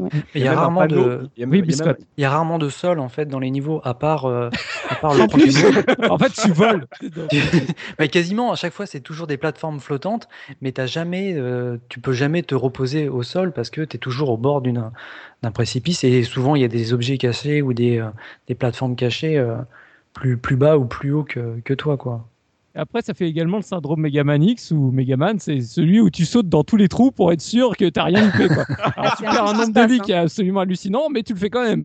Tu as même des panneaux euh, au début du niveau pour sortir du niveau. oui, c'est vrai. là, es ah non, je veux pas le faire ce niveau finalement, il m'a gonflé. Hop, tu reviens sur la carte. C'est excellent. Il y, a quand même des, des checkpoints hein, dans, dans, le, dans, les niveaux. Oui, il y a euh, des checkpoints qui sont très mignons d'ailleurs. Hein. C'est un petit photographe qui, qui, fait votre portrait. Sauf dans le monde musical où tu essayes de te mettre. Euh, parce que donc dans le monde musical, les portées euh, sont glissantes. Donc c'est voilà, c'est le classique jeu de plateforme, sauf que là c'est direct le deuxième univers. Et quand tu essayes de te placer correctement sur donc pour faire valider le checkpoint, c'est un, un, cadre et il faut se mettre dans le trou, mettre sa tête pour, euh, pour valider euh, le checkpoint. Et dans ce monde, euh, voilà, dans ce monde musical, bah, tu es toujours en train de glisser pour essayer de te positionner correctement au pixel près. Et, encore euh, hier, bah, je, suis, je suis mort comme un con parce que j'ai glissé trop vite et, et, tu tombes à côté. Quoi. Et, ça m'est arrivé cet après-midi. Et, c'est dans ce monde que tu as le pouvoir de devenir toute petit aussi. Un oui, c'est vrai, vrai, Un truc qui n'est pas sur la version Jaguar, mais tu peux devenir tout petit. Si, j'en reviendrai sur la, revue de presse, mais euh, la, version Jaguar est un peu tronquée. Quelques petites différences. Euh, je me rends compte qu'ils euh, ont évité deux poncifs. Le, monde, de le monde des glaces et le monde de l'eau. Il n'y a pas de monde aquatique, tout à fait. Et bah, rien que pour ça, chapeau pour ce jeu parce que vous connaissez mon amour pour, les, niveaux de l'eau. Donc rien que pour ça, voilà, finalement je lui donne une médaille d'honneur à Rayman. Et sinon, juste pour terminer, euh, parce que je pense qu'on a quand même fait bien le tour du, gameplay, euh, bah, un platformer, c'est également ses boss mythiques, euh, ou pas, selon certains, selon certains détracteurs de Donkey Kong par exemple. Dans Rayman, à quoi ressemblent les boss? Est-ce qu'ils sont charismatiques? Voilà, Est-ce qu'ils en jettent Auxilia bah, moi, moi, je trouve qu'ils en jettent. Alors après, euh, jeune, j'en ai pas vu beaucoup. Euh, j'ai vraiment un grand souvenir du premier, hein, le moustique, euh, qui était dont on parlait tout à l'heure, hein, qui est assez exceptionnel parce qu'en plus, euh, on le bat et une fois qu'on l'a battu, il devient notre ami. C'est-à-dire qu'on vient lui mettre des patates et puis là, tout de suite, c'est oh finalement t'es mon ami et on ah finit hein. par faire la course à dos de moustique avec lui, ce qui est plutôt pas mal. Et il a vraiment des mécaniques ultra euh, précise. Enfin, il faut vraiment apprendre ses patterns. Euh, il, a, il sort par la gauche, ensuite par la droite. Euh, il y a un moment où il faut sauter, un moment où il faut se baisser. Enfin, c'est vraiment un, bon boss. Après, je peux vous dire que je n'ai pas très bien pratiqué ceux qui viennent par la suite. Donc, vous en parlerez sûrement mieux que moi parce que je n'ai pas réussi à les atteindre. Mmh. Ça a été assez compliqué pour moi. Alors, c'est le niveau de. C'est quel boss justement qui est en scrolling euh, automatique là où euh, au départ tu l'évites là? C'est la montagne? Oui, c'est Scorpion. Ah, oui, oui, oui, oui. Voilà. Tu vois, en fait, ça aussi avec le scorpion, non? Il y a ça mm. aussi avec le scorpion. Il y, a, en fait même ouais, dans, même dans les boss, il y a des idées, c'est ça qui est assez intéressant. Et euh, mais c'est pas, c'est vraiment au pixel près la plupart du temps. le, le, moustique est assez relax parce que justement c'est le début, on va pas trop te t'exciter. C'est un peu, en fait, le moustique c'est un peu le boss de fin pour les enfants, tu vois. C'est une fois que t'as passé le moustique bah, les enfants, ils vont mourir juste après, mais ils vont recommencer le jeu jusqu'au moustique et ils seront contents. Euh, ça a été mon cas pendant des années, mais euh, les boss sont, ils sont bien pensés. Euh, c'est difficile parfois de comprendre exactement où faut, où faut les taper pour réussir, mais pareil, c'est comme le reste du jeu, c'est de l'observation et prendre le temps et, et, tu vas perdre quelques vies au passage, mais au final, quand tu as compris le pattern, c'est de la répétition et, et, du rythme en fait. Ouais, et puis il y en a qui sont assez immenses quand même. Euh, ah bah oui. pour, pour, les amoureux du sprite, du grand sprite, euh, vous, vous, m'avez pas fait la remarque, mais euh, quand tu vois le saxophone ou autre, c'est quand même. enfin, c'est là pour le coup, c'est ils prennent tout l'écran, non, les gars? Bah, j'allais, j'allais en parler justement dans la, dans la partie esthétique. Donc, eh bah, si tu veux, allons-y. Comme ça, tu vois, Biscotte, tournons-nous vers la technique, la partie esthétique du jeu. Bah, on en a déjà, on a déjà euh, parlé beaucoup de la partie esthétique parce que c'est vrai que c'est un, jeu qui est charmant, surtout son premier monde où il y a foultitude d'animations, surtout dans le premier monde, toujours pareil dans le monde de la forêt. Ah, ils ont tout donné. Hein. Bah, je, pense que oui, comme disait Enfalmir, de toute façon, euh, les, les, les, gamins, ils ne verraient que ce monde-là, donc euh, autant leur faire plaisir, autant les. C'est clair. Donc, c'est vrai qu'il y a vraiment que dans le premier monde où il est aussi vivant. Il y a plein de petits, donc c'est vraiment le monde de la forêt. Il y a plein de petits champignons qui dansent, qui euh, se grimpent dessus. Euh... Oh, bizarre ton jeu là. c'est l'amour, Eman, c'est l'amour. et, euh, et, pour rendre le, le, le monde vivant, d'un terme animation et visuel, ils ont été mettre des yeux partout.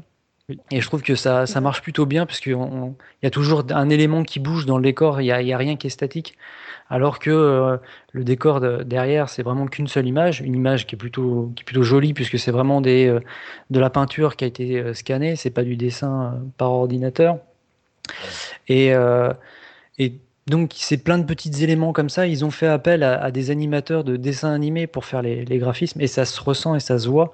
Euh, et, c'est plutôt le jeu est plutôt est plutôt charmant. Il y a, rien à redire. C'est le syndrome Aladdin Mega Drive. C'est vraiment tu sens qu'il y a eu il, y, a, une maîtrise au niveau de l'animation qui est derrière. Au-delà de, l'aspect technique du fait de faire les trucs, euh, j'allais dire par morceaux tu sens quand même qu'il y a une vraie, un vrai talent d'animation quoi dans, dans, le jeu. Euh, c'est extraordinaire quoi. Mm, mm. Après, en termes de design, euh, comme on, parlait là justement des, boss, les, derniers boss qu'on affronte, qui, sont un mix des, et quand je dis mix, c'est oh. vraiment ça. C'est vraiment un mélange de tous les boss qu'on a affrontés, mais vraiment, enfin voilà, c'est Monsieur Patate.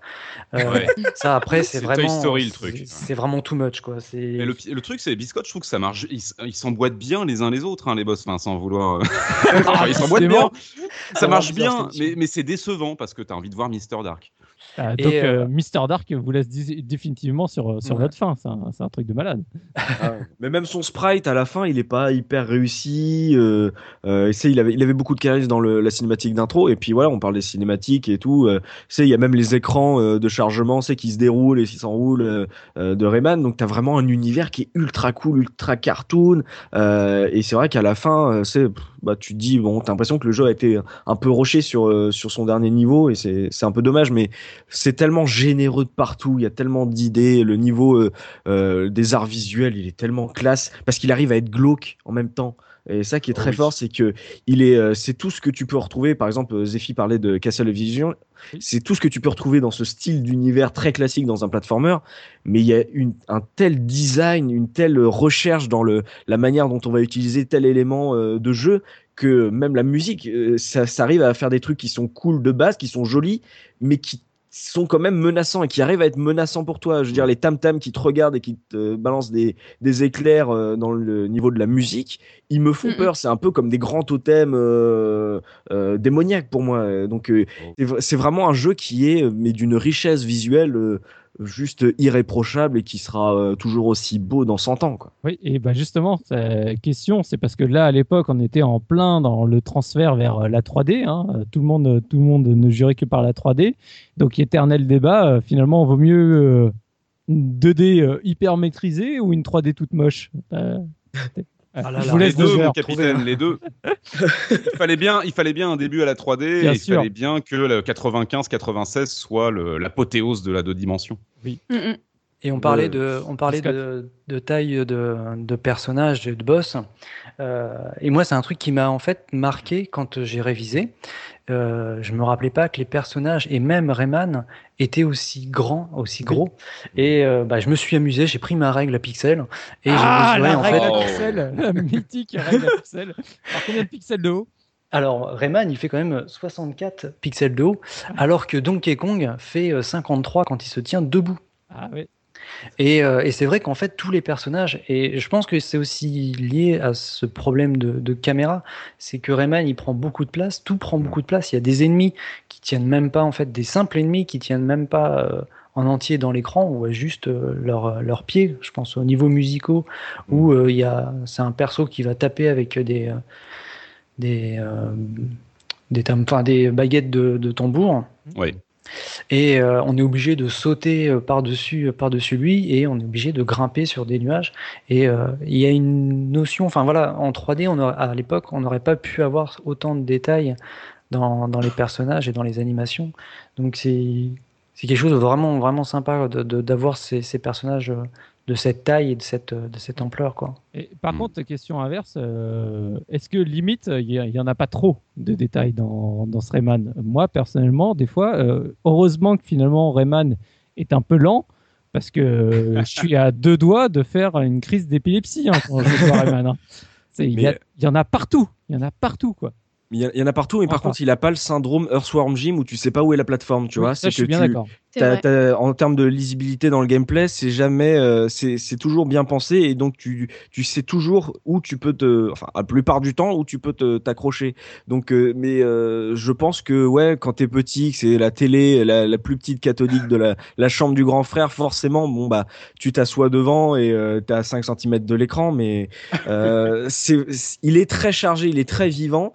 Euh, ce qui fait que des fois, par exemple, je, repars, je repense au niveau de la musique, les éclairs qu'on te lâche te sur tout le niveau. Ils ne s'arrêtent pas euh, quand ils rencontrent un obstacle. Donc, ce qui fait qu'il y a tellement de vie que des fois, tu vois pas les certains projectiles te tomber dessus. Et euh, c'est pour ça que je pense qu'on a aussi pas, on perd pas mal de vie très facilement. C'est que c'est tellement chatoyant, c'est que ça bouge tellement partout que en fait, le mouvement de ton ennemi te ne dénote pas par rapport au reste du jeu. La, lisibilité euh, en, en pâtit un peu. Tu as, Mm. du mal à identifier euh, ce qui est véritablement un ennemi, enfin ce qui va être véritablement un danger du- d'une chose complètement inerte dans le décor. Quoi. Du coup, t'as peur de tout. Hein. Et puis, euh, Biscotte parlait de la caméra. Sur le, j'ai essayé le, la version euh, Game Boy Advance. La caméra, c'est encore pire. Le jeu est très beau. Hein. Il est, c'est une super, c'est un super portage. Mais la caméra est encore un peu plus zoomée. Du coup, il y a un problème d'affichage clair. Par exemple, le, le- la course de, de moustique dont parlait Ossidia, c'est, c'est un speedrun euh, sur euh, Game Boy Advance. C'est euh, ah, non mais là, faut vraiment pas cligner des yeux. hein. Il faut, faut limite faire ramer la console pour pouvoir le réussir. Ouais. Mais euh, voilà. Ah, il- si tu vois les, les étoiles arriver à la dernière seconde, quoi. C'est vraiment, c'est hop, eh ben, j'étais là. Oh, c'est ça. Euh, surtout qu'à la fin du, du niveau, ils ont osé le niveau dans le noir où euh, Rayman il a Ah. juste une petite lumière et tout le reste est dans le noir. C'est Et ce niveau, mais c'est c'est même pas la peine quoi. C'est euh, Parce que c'était que trop tu- facile avant, tu vois. oui, oui, c'est ça. C'était jusqu'à présent, c'était euh, les doigts dans le nez, donc euh, oui, Zephy. Pardon, oui, ce que disait Enfa euh, par rapport à la GBA, en fait, c'est le problème de tous les portages de jeux euh, 16 bits, notamment les Mario sur la GBA, c'est que l'écran il est réduit, c'est zoomé, c'est affreux. hein. Enfin bref, mais euh, moi ce, que je pourrais dire sur euh, sur l'aspect esthétique du jeu, c'est que c'est clairement, enfin euh, tout a été clairement, tout a été à peu près dit, c'est techniquement irréprochable.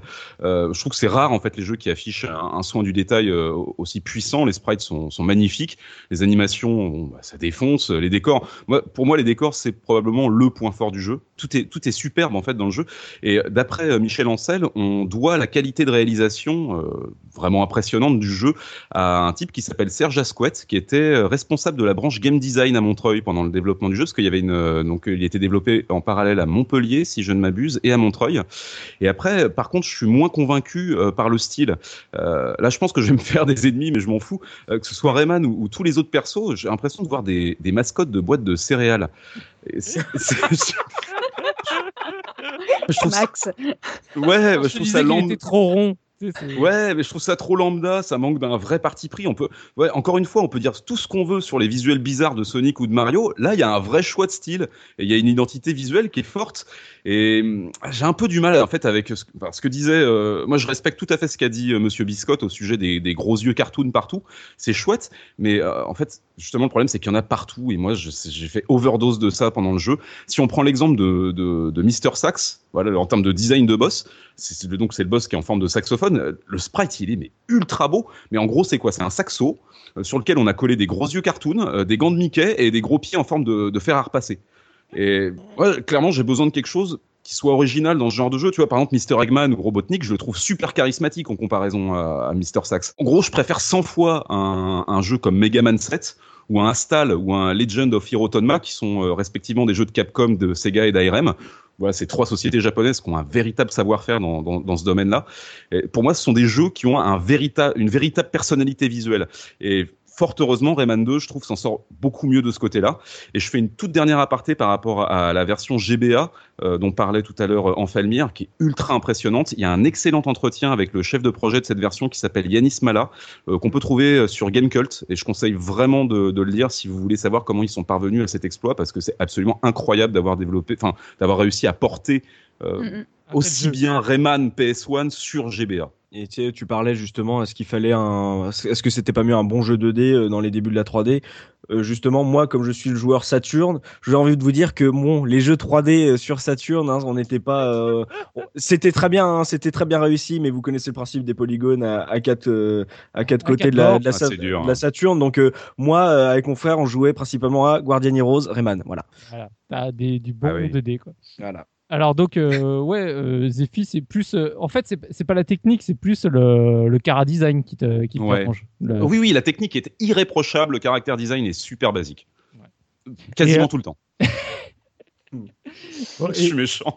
Ah oui, mais euh, est-ce que vous avez quelque chose d'autre à rajouter par rapport à, à l'esthétique du jeu, euh, par rapport à ses couleurs ou euh, vous, avez- vous aimez le, le violet, vous aimez le vert? Sur les animations, tiens, euh, il y a un truc euh, qui est très rigolo. Euh, sur les boss, euh, Rayman, il a peur. Et il y a plein d'animations comme ça. Cette animation est totalement gratuite. Il se mord Euh, les doigts. Ouais, il se mord les doigts, il a, il a, il a les jetons. Et euh, il y a plein de trucs totalement gratuits. Et, euh, et le fait est que quand tu bats un boss, bah justement, le moustique, et bah, t'es quand même un peu son copain. Tu vois, tu l'as maravé, mais vous êtes sympa quand même. Quoi. ouais, mais après ça, t'as un autre moustique qui est méchant.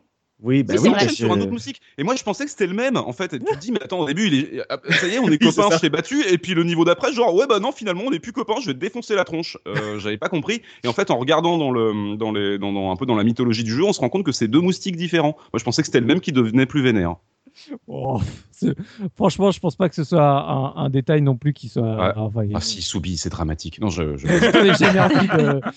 Non, mais je le- me suis posé la question aussi euh, sur les Ah. deux moustiques. Je me suis dit, rassure. mais ce deuxième moustique, euh, c'est pas C'est un celui qu'on a-. Ah, c'est- C'est bizarre, c'est le c'est même. Darth Moustique. Mais tu Allez, t'es servi de lui pour la course, euh, voilà, il se venge. Hein. T'as dit on est copains et au final, euh, Bon. tu lui as mis un harnais et t'as fait la... tu t'en Ouais, es voilà, servi c'est comme ce que j'allais dire. En même Voilà. temps, vous dites, ouais, on devient copain, mais en même temps, tu lui as mis une trempe et en plus, derrière, tu t'en sers comme C'est cheval. esclave, allez, avance, tu. T'as vu ce que fait Mario euh, C'est pas mieux, voire pire. hein. C'est ça. Bon, alors du coup, bah, je vais me tourner vers toi, euh, Zéphirin, pour la partie OST. Euh, maintenant que tu as défoncé tout le reste du jeu, est-ce que euh, Oh. l'OST, euh, ça va être du même niveau ou pas? Ah, je vais faire court. Je vais uniquement parler de la version PS1. Je vais pas m'intéresser aux versions GBA, Game Boy Color ou, ou Jaguar. Euh, on doit le, la bande originale de Rayman principalement à un musicien de jazz fusion qui s'appelle Rémi Gazelle. Et c'est important de souligner que Michel Ancel et d'autres musiciens ont également bossé sur la musique. Et il y a une chose qui est intéressante au sujet d'Ancel, c'est qu'il faisait lui-même la bande son de ses premiers jeux. Je pense du temps où il bossait sur un Atari ST. Et euh, il y attachait beaucoup d'importance. Et en termes de qualité de composition, je trouve que ça se ressent. Euh, alors peut-être moins en ce qui concerne la production musicale. Alors c'est un peu euh, comme avec l'esthétique d'un jeu, la production musicale, ça doit, ça se doit pour moi d'avoir de la personnalité. Et dans le cas de Rayman, j'ai eu l'impression d'entendre de la musique produite à la fin des années 80. Je trouve que c'est excellent en fait d'avoir un mélange d'instruments joués en live et de synthétiseurs, mais je trouve dommage que le traitement des sons soit aussi brut. C'est trop propre en fait à mon goût.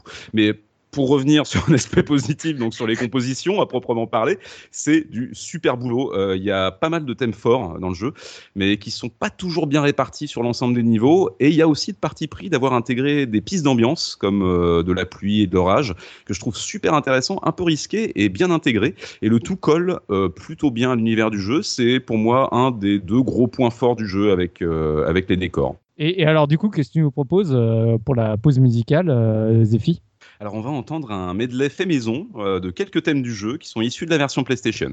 Ok, et ben on s'écoute ça tout de suite.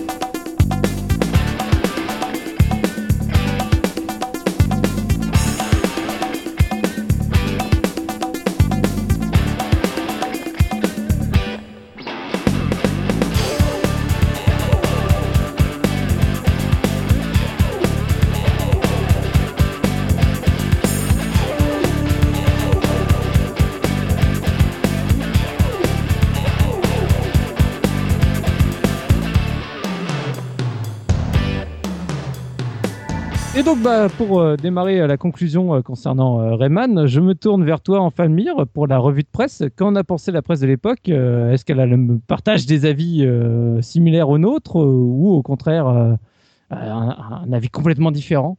Alors ça va être, ma réponse va être en deux parties. ah, alors attention. Voilà, j'ai pas vraiment trouvé d'argument market à part une blague facile qui était pas de bras, pas de chocolat, mais bon voilà, c'était gratos, c'était gratos, c'était prévisible, on s'y attend. Donc pour la revue de presse, je vais m'attarder sur trois tests, celui de console plus pour la version PlayStation, celui de Megaforce pour la version Saturn. et Gen 4 pour la version PC. La version PC dont on n'a pas parlé, donc ça va être un, très intéressant de voir comment était ce portage. Et donc, pas de version Jaguar non, bah enfin si, j'ai un petit test, j'ai un petit, j'ai le petit test de console plus pour la version Jaguar, mais euh, ah, ils l'ont fait. Euh, ouais ouais, parce qu'il est sorti après, euh, c'était à peine une page leur test sur console plus, donc. c'était histoire de dire.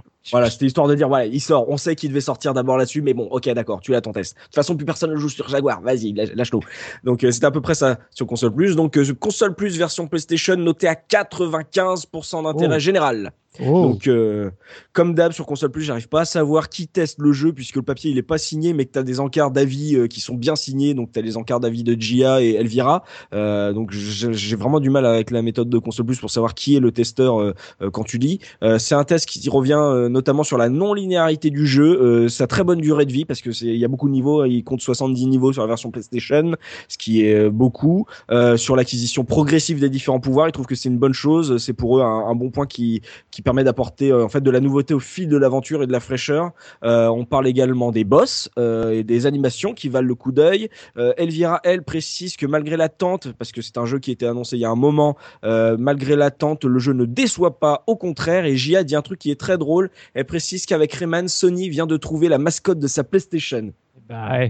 voilà, Crash Bandicoot n'est pas encore sorti, donc Rayman était euh, à ce moment-là la mascotte pour la PlayStation. C'est-à-dire à quel point on le, on le connotait PlayStation dès sa sortie. Hein. C'était présenté comme ça à l'époque. Hein. Moi, j'ai vraiment les souvenirs qu'au tout début, avant que euh, Crash Bandicoot arrive, euh, presque c'était la mascotte de substitution. Hein. C'était, euh, on va dire, un, beau succès assez, euh, je pense, qui n'était pas forcément attendu euh, à l'époque.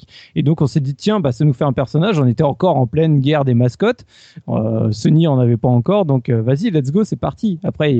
Moi, je l'avais sur Saturn, donc je ne sais pas de quoi vous me parlez. Hein, voilà. Il était question aussi que ce soit la mascotte de la Jaguar et Ansel a très vite démenti. Ah, voilà. Donc ça, devait être la mascotte de tout le monde apparemment. Euh, oh là là, vous avez un personnage en 2D oh, un peu original? Ah, oh, mascotte le jeu est pas mal. Ok, mascotte, mascotte, je la veux, je la veux. Euh, donc, euh, je vous dis la conclusion du test de console plus. Euh, Rayman, c'est un fabuleux jeu de plateforme aux trouvailles originales et à la durée de vie incalculable. Enfin, il y a 70 niveaux, quoi. C'est un test qui est accompagné de plusieurs pages de making-of sur la genèse du titre et son développement de longue haleine. ça sera disponible sur le billet du podcast. Ah, il faut en profiter, c'est français. C'est le seul moment ah bah où ils peuvent interviewer les, les, les studios. c'est ça, ils avaient les photos et tout, donc ils se sont fait plaisir. autour donc de Megaforce avec sa version Saturn qui est testée par Laurent, euh, qui note le jeu 94%, donc mhm. également une, très très bonne note, et qui euh, qui a réussi donc à placer, c'est lui qui a placé la vanne, pas de bras, pas de chocolat. un test très similaire à celui de console plus, mais qui revient un peu plus sur la difficulté du jeu là, dont on a parlé, le fait qu'il faut prendre son temps et observer l'environnement pour s'en sortir. il nous donne sa conclusion. Avant, oui, avant de donner sa conclusion, j'aimerais partager un, un des encarts du test avec vous parce que je encore aujourd'hui, je ne le comprends toujours pas. Euh, il y a tout un encart qui te parle de Greenpeace. De Greenpeace. Ça te parle de Greenpeace et ah, pas du tout de Rayman. Euh, à part cette accroche, Rayman et la nature, c'est une grande histoire d'amour. Greenpeace et l'écologie, c'est aussi une grande histoire d'amour. il y a eu un accord. Il y a eu un accord entre euh, entre Ubisoft et je crois que non, ah non, c'était l'UNICEF. Rien à voir. Autant pour moi. D'accord, d'accord. Mais euh, sur le coup, euh, j'avais une lueur d'espoir. Je me suis dit que tu allais euh, m'éclairer. nous éclairer Non, sur le moment, j'ai cru. Je vais vérifier là, mais je crois que c'est pas ça. autant pour moi, je, je, sors. Ils ont voulu sortir sur Echo the Dolphin. Et... Bah, en plus, c'était une période un peu difficile parce qu'il y avait eu le Rainbow Warrior. Donc, c'est là, à ce moment-là qu'en France, on a commencé à entendre parler de Greenpeace. Donc, c'était un peu houleux en termes d'actualité. Mais l'encart ne te parle que de cette organisation, la création, les supporters, les financements. Je sais pas ce que ça vient faire là on voit, je sais pas pourquoi ils ont fait ça. Il n'y a pas de rapport avec Rayman et tout, donc je sais pas pourquoi ils avaient voulu en parler là. les mecs, c'est, on a signé un deal. Ouais, mais on met ça où euh, oui, oui, bah, là où t'auras un trou. Ok, d'accord. Il y a un encart là-dessus, je sais pas. Donc vous trouvez ça sur donc le, sur le billet. Si vous avez l'explication, n'hésitez pas à le dire dans les commentaires. et donc la conclusion du test de Megaforce, Rayman est un jeu de plateforme intelligent. son système de cartes, de sauvegarde et la recherche qu'il implique font de lui un hit. À son intérêt fabuleux s'ajoute une variété des épreuves inouïes, une maniabilité exemplaire et une bande son géniale. Donc vraiment, ils ont ils ont vraiment kiffé chez Megaforce. Et c'est vrai que la, la version Saturn est quasiment identique à la version PlayStation. C'était vraiment des, des très belles euh, des très belles versions. Et euh, on termine donc avec la version PC dont on n'a pas parlé, qui est testée par Gen 4 par Eric Ernaud, qui lui donne un 5 étoiles d'intérêt avec une mention Ah. or. Ah bah oui. Hein. Donc euh, voilà, ça fait vraiment, euh, c'est vraiment dithyrambique chez la presse française. Euh, Gen 4 qui considère Rayman comme le meilleur jeu de plateforme jamais conçu sur PC. Oui, ah, merci de terminer la phrase que j'étais en train de. Ah. je, je confirme, c'est bien UNICEF et au passage, je remercie Pixel 9 pour l'info. D'accord, mais donc c'est pas euh, Green. euh, Non, Green rien à voir, rien à voir. D'accord, rien à voir. Mais bon, il y avait UNICEF, mais c'est peut-être qu'ils se sont plantés sur euh, sur Megaforce, c'est ça.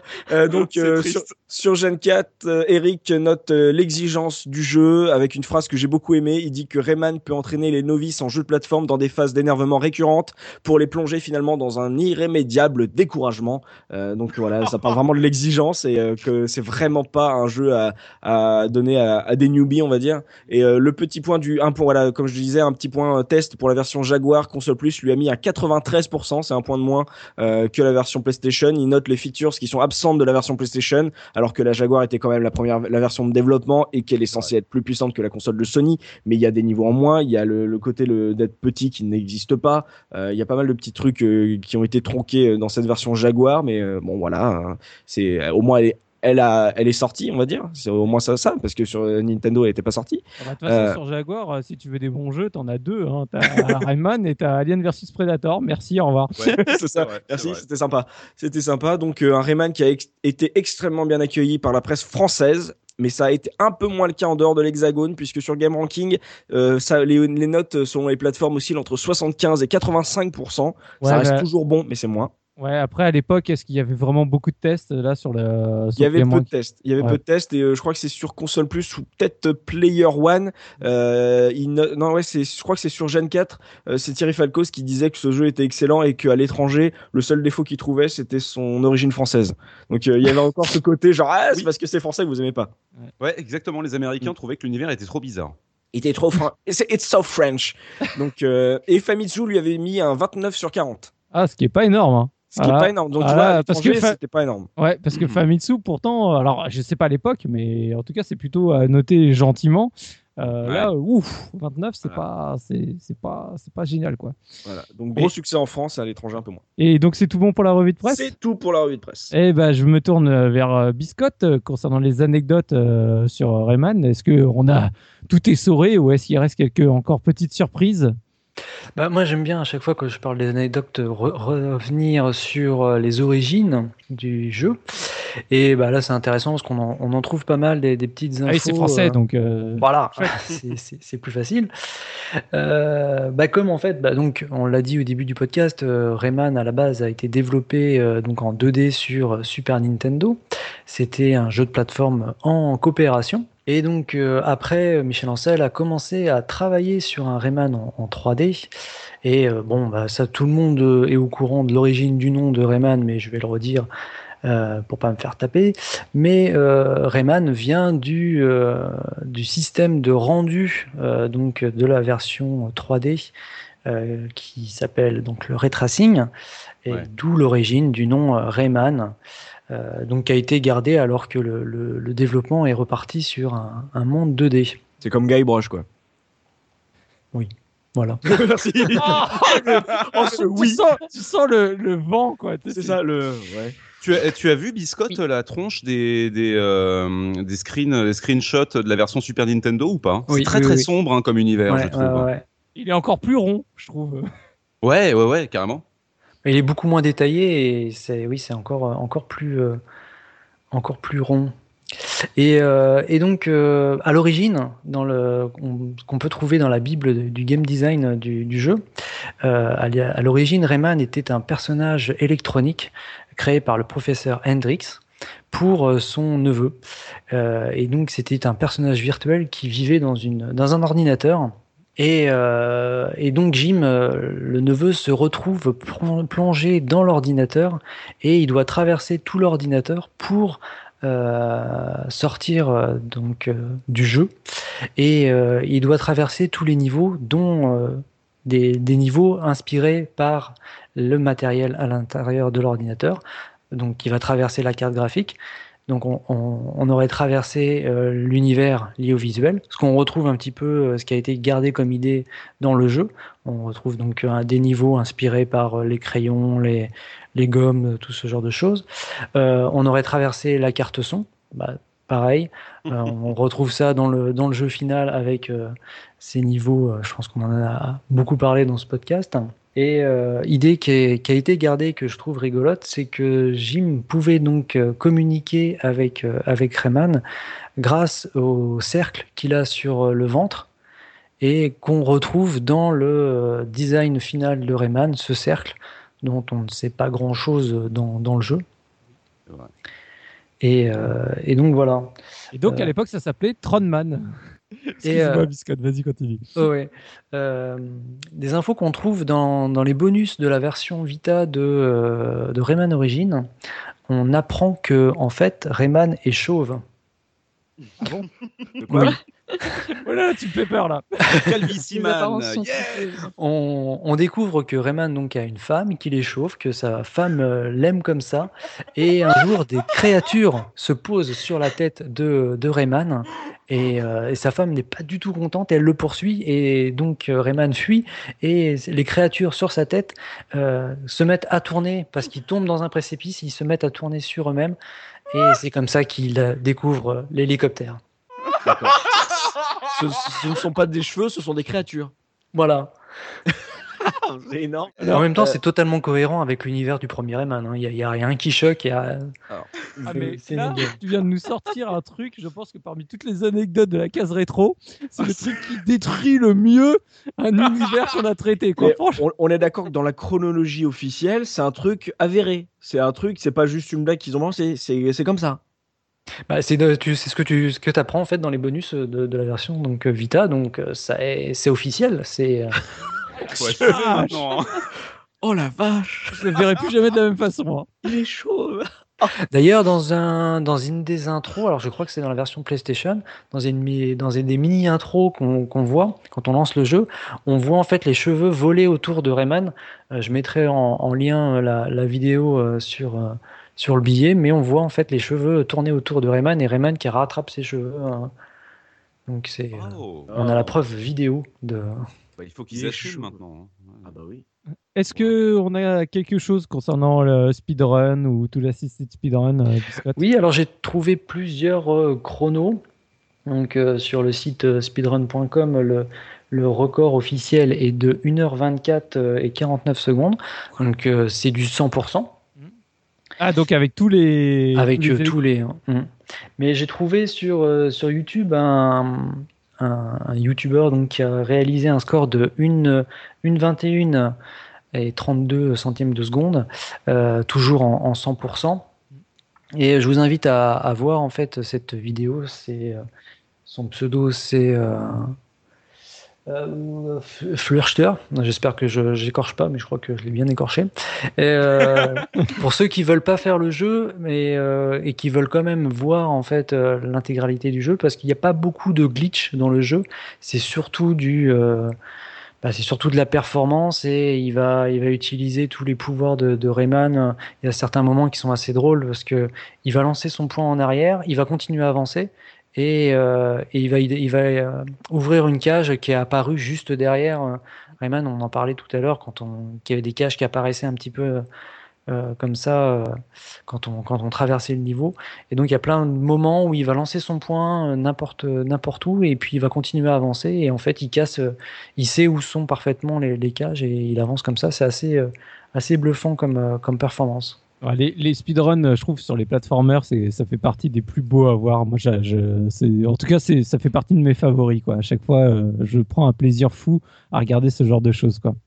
Et donc, euh, Zephy, euh, il semblerait que tu aies deux petites choses que tu aimerais rajouter. Oui, ça va aller très vite. Bah, notamment qu'au départ, ils étaient deux ou trois à travailler sur le développement du jeu, alors qu'au final, ils étaient une centaine, avec un budget de 15 millions de francs de l'époque, ce qui est exceptionnel. Hein. Mm. Euh, je pense que c'est une première. Et pour revenir à ce que je disais dans l'intro, donc lors de la présentation du jeu au Multimedia World Show de 1995, tu avais un type donc avec un micro qui passait son temps à parler du jeu pendant que des gosses tentaient Enfin, de passer le premier niveau de passer le premier niveau, tout à fait. Et c'était super drôle de l'entendre parler, parce qu'il avait exactement la même voix que le gars de la cassette vidéo qui présentait la Super Nintendo. Et il passait son temps, en fait, à donner des conseils pour que les petits perdent pas trop de vie. Mais surtout, il avait, je pense, été engagé pour vendre le jeu en disant que c'était le plus beau titre 2D de tous les temps, pour éviter que les gens aillent voir les jeux en 3D étant donné qu'il y avait quasiment que ça sur le salon. Et c'était ça mon premier souvenir lié à Rayman. C'était un peu bizarre. Donc, euh, est-ce que c'est tout bon pour les anecdotes? Euh, oui, oui, oui, je pense que j'ai fait le tour. J'en ai deux, trois autres trucs, mais. Et eh ben alors du coup je me tourne euh, du côté d'Oxidia concernant l'Argus. alors est-ce que le jeu maintenant c'est une vraie une vraie pépite? Surtout toi, experte de, des brocantes de la Chine, du, des, des brocantes à 4 heures du matin. c'est ça. Dis-nous bah, à quel prix on peut trouver ce jeu euh, j'ai envie de dire, hors brocante. Bon, alors déjà, je voudrais demander à Looping. Tiens, Looping, faites-moi une offre ah bah pour la bah, version. ah merde, pas là. Ah. Euh, euh, je vais demander à Biscotte. Biscotte, peux-tu me faire une offre pour la version PlayStation? Ah, PlayStation? Ouais. Ouais. entre 5 et 10 euros. Bah, t'es à peu près juste. Euh, faut compter à peu près 5 euros pour avoir la version complète. Elle est assez facile à trouver. Euh, surtout dans des lots, elle s'est vendue euh, énormément. elle est sortie également en version Platinum, donc vraiment un jeu qui est super facile à trouver.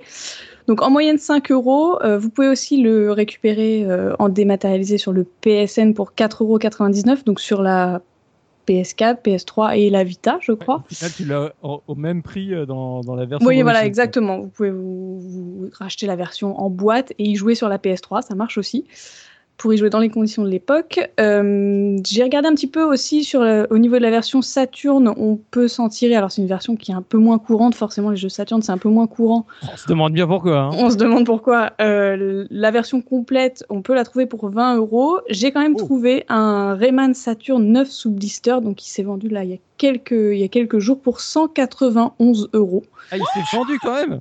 Et il s'est vendu, il s'est vendu pour 191 euros 9 sous blister. Un, blister rigide, voilà. Et puis j'ai quand même, par curiosité, regardé la version Jaguar. Alors là, on tape euh, dans des prix un petit peu plus élevés, forcément. Pour euh, juste le jeu en loose, ça va être entre 50 et 70 euros. Et euh, lorsque l'on veut la version complète avec la boîte cartonnée, tout ça, tout ça, ça va être à partir de 100 euros. Voilà. aïe, aïe, aïe, aïe, aïe ça monte très très vite. Ah ouais, non, mais en même temps, c'est vrai que, comme je disais, ça, fait partie des deux seuls jeux potables de la Jaguar, donc euh, forcément tout le monde, euh, tout le, monde le veut.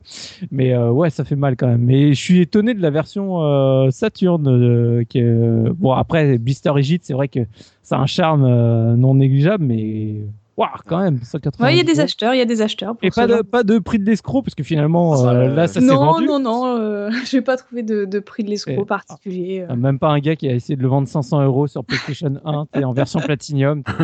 T'imagines Mais ils, ils le mettent pas sur Uplay, Ubisoft, par exemple? Ça fait pas. Est-ce qu'ils ont encore. ah, je ne sais pas.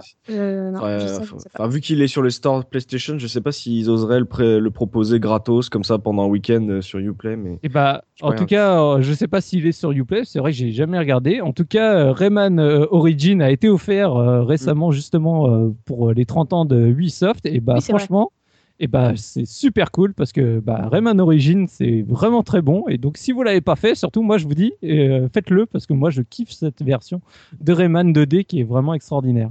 ces, gens qui achètent, euh, ces gens qui achètent là, les jeux à plus de 100 euros c'est quoi? C'est pour les reconserver pendant encore 10 ans pour les revendre 5 fois plus cher plus tard ou ils vont les consommer véritablement? Ah, Ils vont pas les consommer hein. puisqu'ils vont pas les ouvrir ça c'est clair qu'ils vont pas les ouvrir. Mais c'est des re-revendeurs quoi. Non, c'est Ah. pas vraiment des re-revendeurs, c'est plus des pièces de collection, des choses. D'accord, euh, d'accord. quand un jeu les a marqués, enfin moi par exemple, euh, je suis pas contre une version sous blister d'un Ocarina of Time par exemple, mais bon, Ouais, mais alors je là, je crois que tu vas Pour, pouvoir euh, bah- t'accrocher pour l'avoir.